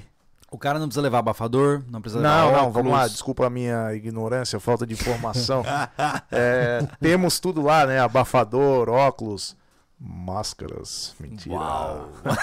Porra, né? Inclusive, eles ele tem, tem um, um quadro de madeira com as regrinhas lá. É verdade. É, tem verdade. tudo, O, tem. pessoal, o quadro está sempre. ele- ele, ele pode confiar em ti, mas ele tá sempre lá. É, tá, tá sempre lá. Tá sempre, Sempre lá. de olho. Mas é, cara, porque o que que acontece? A responsabilidade decai toda em cima da Claro, gente, né? pô. Exato. Então claro. a gente. É bem que é, o, o Júlio viu, é, no começo a gente fica mais em cima, depois a gente vê que dá pra deixar tranquilo, né? Até. Sim. E daqui a pouco a gente tá explodindo alvos explosivos. no- Não, e normal, vocês, né? cara, vocês Eu fiquei estão de me cara o Gui aquela vez, botou o alvo lá, da 10, 15 metros lá, e eu peguei o, o- o T4 lá. Pô, como é que ele acertou mesmo de primeiro, desgraçado? E vocês, cara, estão me devendo, porque até hoje tem um desgraçado levando o alvo explosivo, eu tô lá no esfrega. Blow! Olha lá, tem um Olha, olha ali na prateleira ali, ó. Tá tudo esperando pra Puta levar lá pro rancho. Não pode, não pode levar, já falei. Galera aí, ó, não para com essa porra. Mas é tão mais legal, cara. Porra, tá louco, cara. Ô, estremece lá a parede e tudo, velho, do, do troço. Sério? nervoso isso aí, cara. Pô, mas é que a gente pegou uns melhores agora. Tops. Meu Hum, Deus. sei. Cara, muito legal isso, cara. A gente deixou de cobrir algum ponto importante é, nessa conversa. Eu tô pensando aqui agora, né, enquanto estamos conversando, faltou alguma coisa pra quem tá começando, algo que a gente... Tá, vamos lá. É, eu, eu acho interessante falar sobre o curso básico. Eu recebo muito essa pergunta. Manda lá. A gente tá fazendo o Eu curso vou só dar básico. uma olhada no chat ali enquanto o Thiago tá se ferrando aqui também. É, a gente, quando sai o curso básico de tiro, o pessoal, cara, mas eu nunca tive contato. Aí eu falo, 80% da turma nunca teve contato. Uhum. Então a gente está extremamente é, acostumado a esse tipo de, de situação. Então, cara, o curso básico é feito todo, todo, todo beabá. Tá muito alto isso aqui. Tá- é feito todo beabá, pô. É de- desde o começo. Então, é, até hoje na história do clube, nós não tivemos é, nenhum aluno que não tivesse tido condições de efetuar os disparos, de dar os disparos todos do curso básico. Entendeu? Começa ali com, com os conceitos. Começa com os conceitos de como adquirir arma de fogo, os órgãos competentes, Sinarme e Sigma, né, do Exército Federal. É, Aí a gente depois vai nos- no, no, é, empunhadura. é, E fica Postura. entre pistola e revólver, né? Só, né? Hoje a gente trabalha com curso básico de pistola. Uhum. Curso básico de pistola. Tá, gente... Fora revólver. Fora o revólver. Cara, é 99% das pessoas querem pistola. Até no curso feminino a gente dá ali, a gente faz um quando é o exclusivo para mulheres, a gente faz um esquema ali, dá- faz o curso com pistola e a gente dá mais cinco disparos, se não me engano, de revólver, mais dois de calibre 12, né, para elas terem a experiência. Até porque a gente quer trazer esse, esse mundo para nós também, as mulheres, porque Muitas vezes o marido deixa de ir porque a mulher não quer que ele vá, cara. Entendeu? E tem cara aí, tem gente que admite isso, né? Não. Não, não deu. Cara, eu, eu chego a ouvir o absurdo.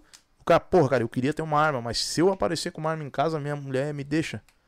Eu falei, porra, mas é ela que te deixa. Se o amor de vocês é tão fraco a ponto de a tua mulher te deixar porque tu, tu tá com uma arma. É.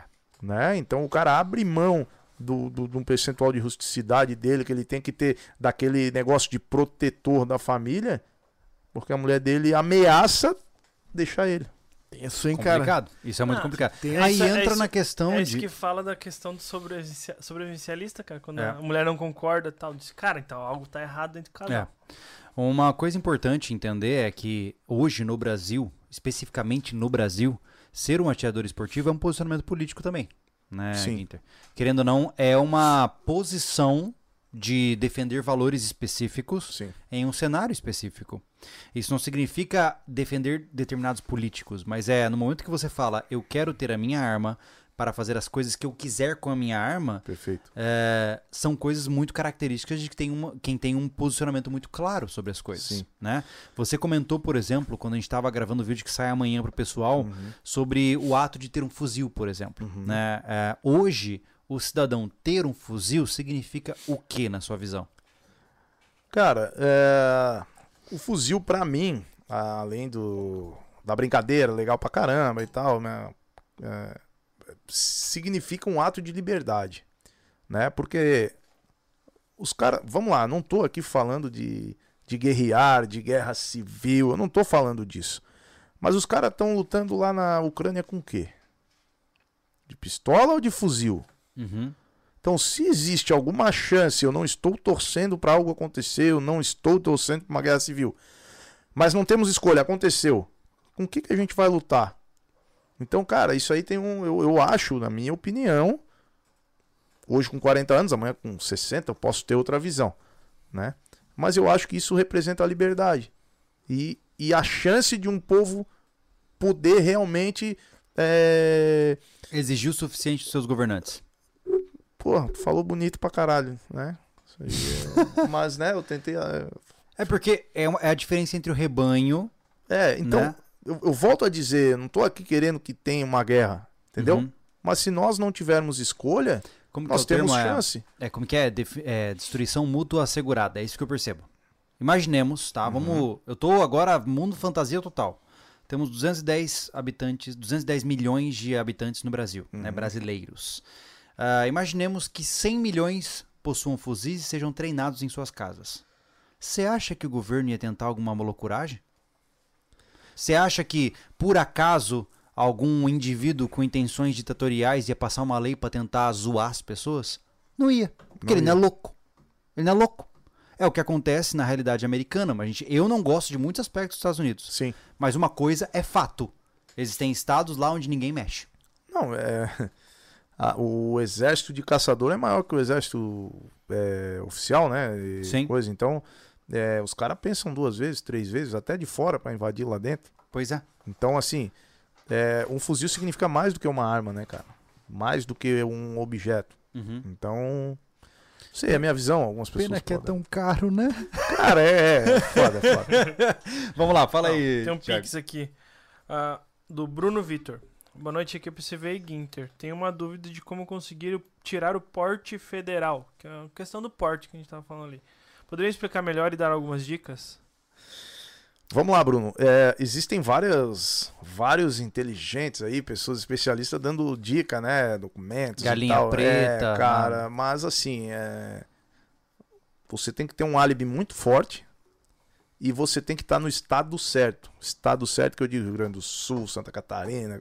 Tem estado que não sai, filho. Não tem jeito. E tem estado que sai. Que é Na um sua visão, qual é o os estados mais. Hoje a referência que a gente vê, a gente ouve falar bastante, Rio Grande do Sul, cara. Uhum. Rio Grande do Sul emite bastante porte de arma. E nem por isso estão se matando, né? Aham. É, Eu viajei em 2018, eu viajava para dar curso aí bastante. Peguei muita gente no norte, né, nordeste ali, com porte de arma.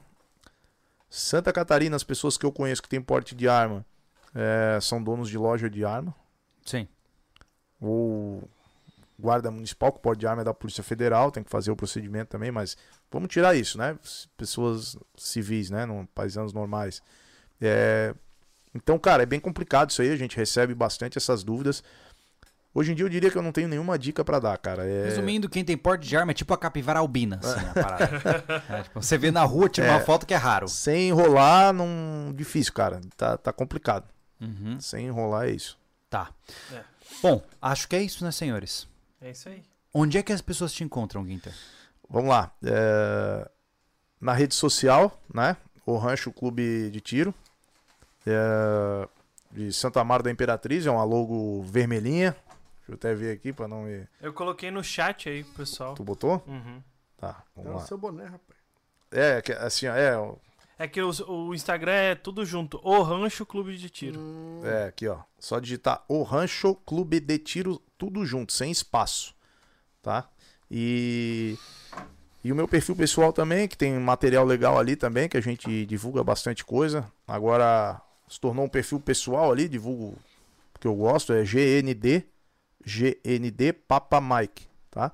P-A-P-A-M-I-K-E, GND Papa Mike e o Rancho Clube de Tiro. Lá acompanha a gente, cara, é, Você vai lançar um bate-papo em breve, né? é, vamos lá. A gente está trabalhando, até a gente já conversou também sobre isso, sobre um podcast. Vai ser Winter Podcast. E já compramos o material, né, o equipamento. Agora a gente está na fase de arrumar a sala. Uhum. Então já estou orçando as mesas, enfim, a televisão, vai, pra ficar um negócio Vai bacana. ser um podcast modo hardcore? Aqueles Cara- que a gente pode falar o que pode, que, que se ferre todo mundo? É, eu- é, essa é a minha identidade, né? Eu tenho. eu tô aqui meio introvertido, é a primeira vez que eu venho num podcast, né, cara? E- Eles tiveram a ousadia de me convidar aí, de falar, né? Dizer, pô, vamos ver o que, que vai dar, né? Não deu merda por enquanto. Me deram água pra tomar, eu falei lá, quando eu saí, eu falei quase se me derem eh, um uísque, um troço lá ali. Não bebe, Guinter, não bebe. Ele falou, não bebe. Não. Aí, é, aí vai rolar o podcast, cara. Vai ser o que que acontece? Não vai ser focado pra arma de fogo. Uhum. Vai ser geralzão, vai ser. Porra, vou trazer o cara do ouro, vou trazer o cara. Por quê, cara? Porque a gente quer levar cultura, quer levar informação pras pessoas, né?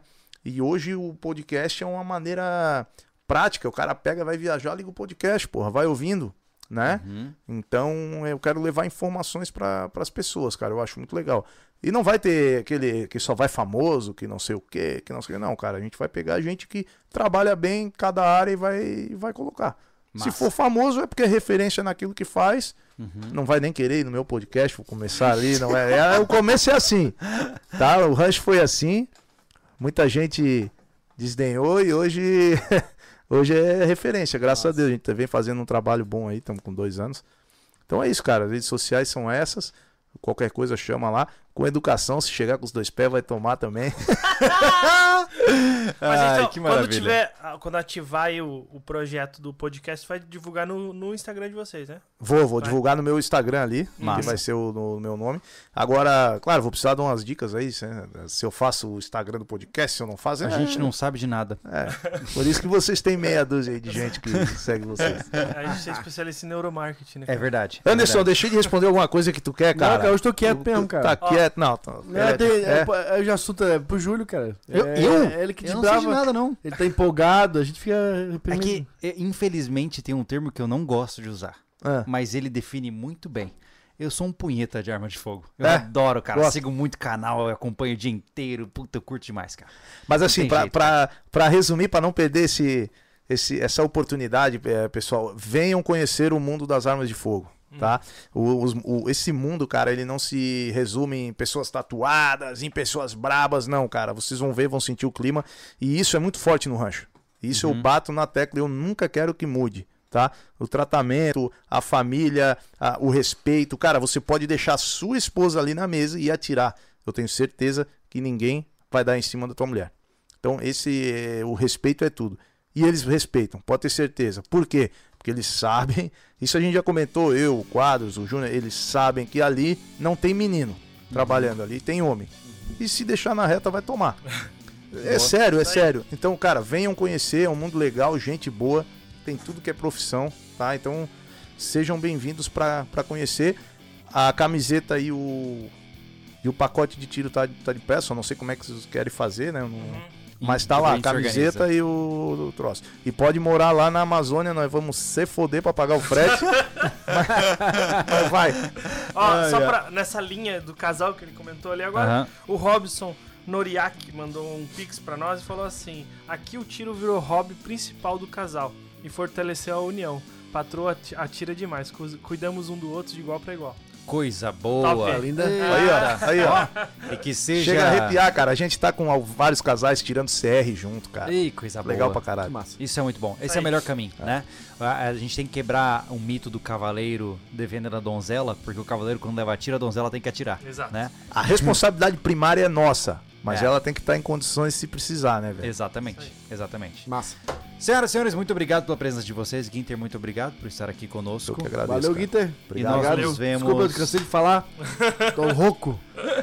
Nos vemos no próximo podcast. Até a próxima. Valeu, Tchau, gente. pessoal. Valeu. Valeu, valeu, valeu, valeu. Lá.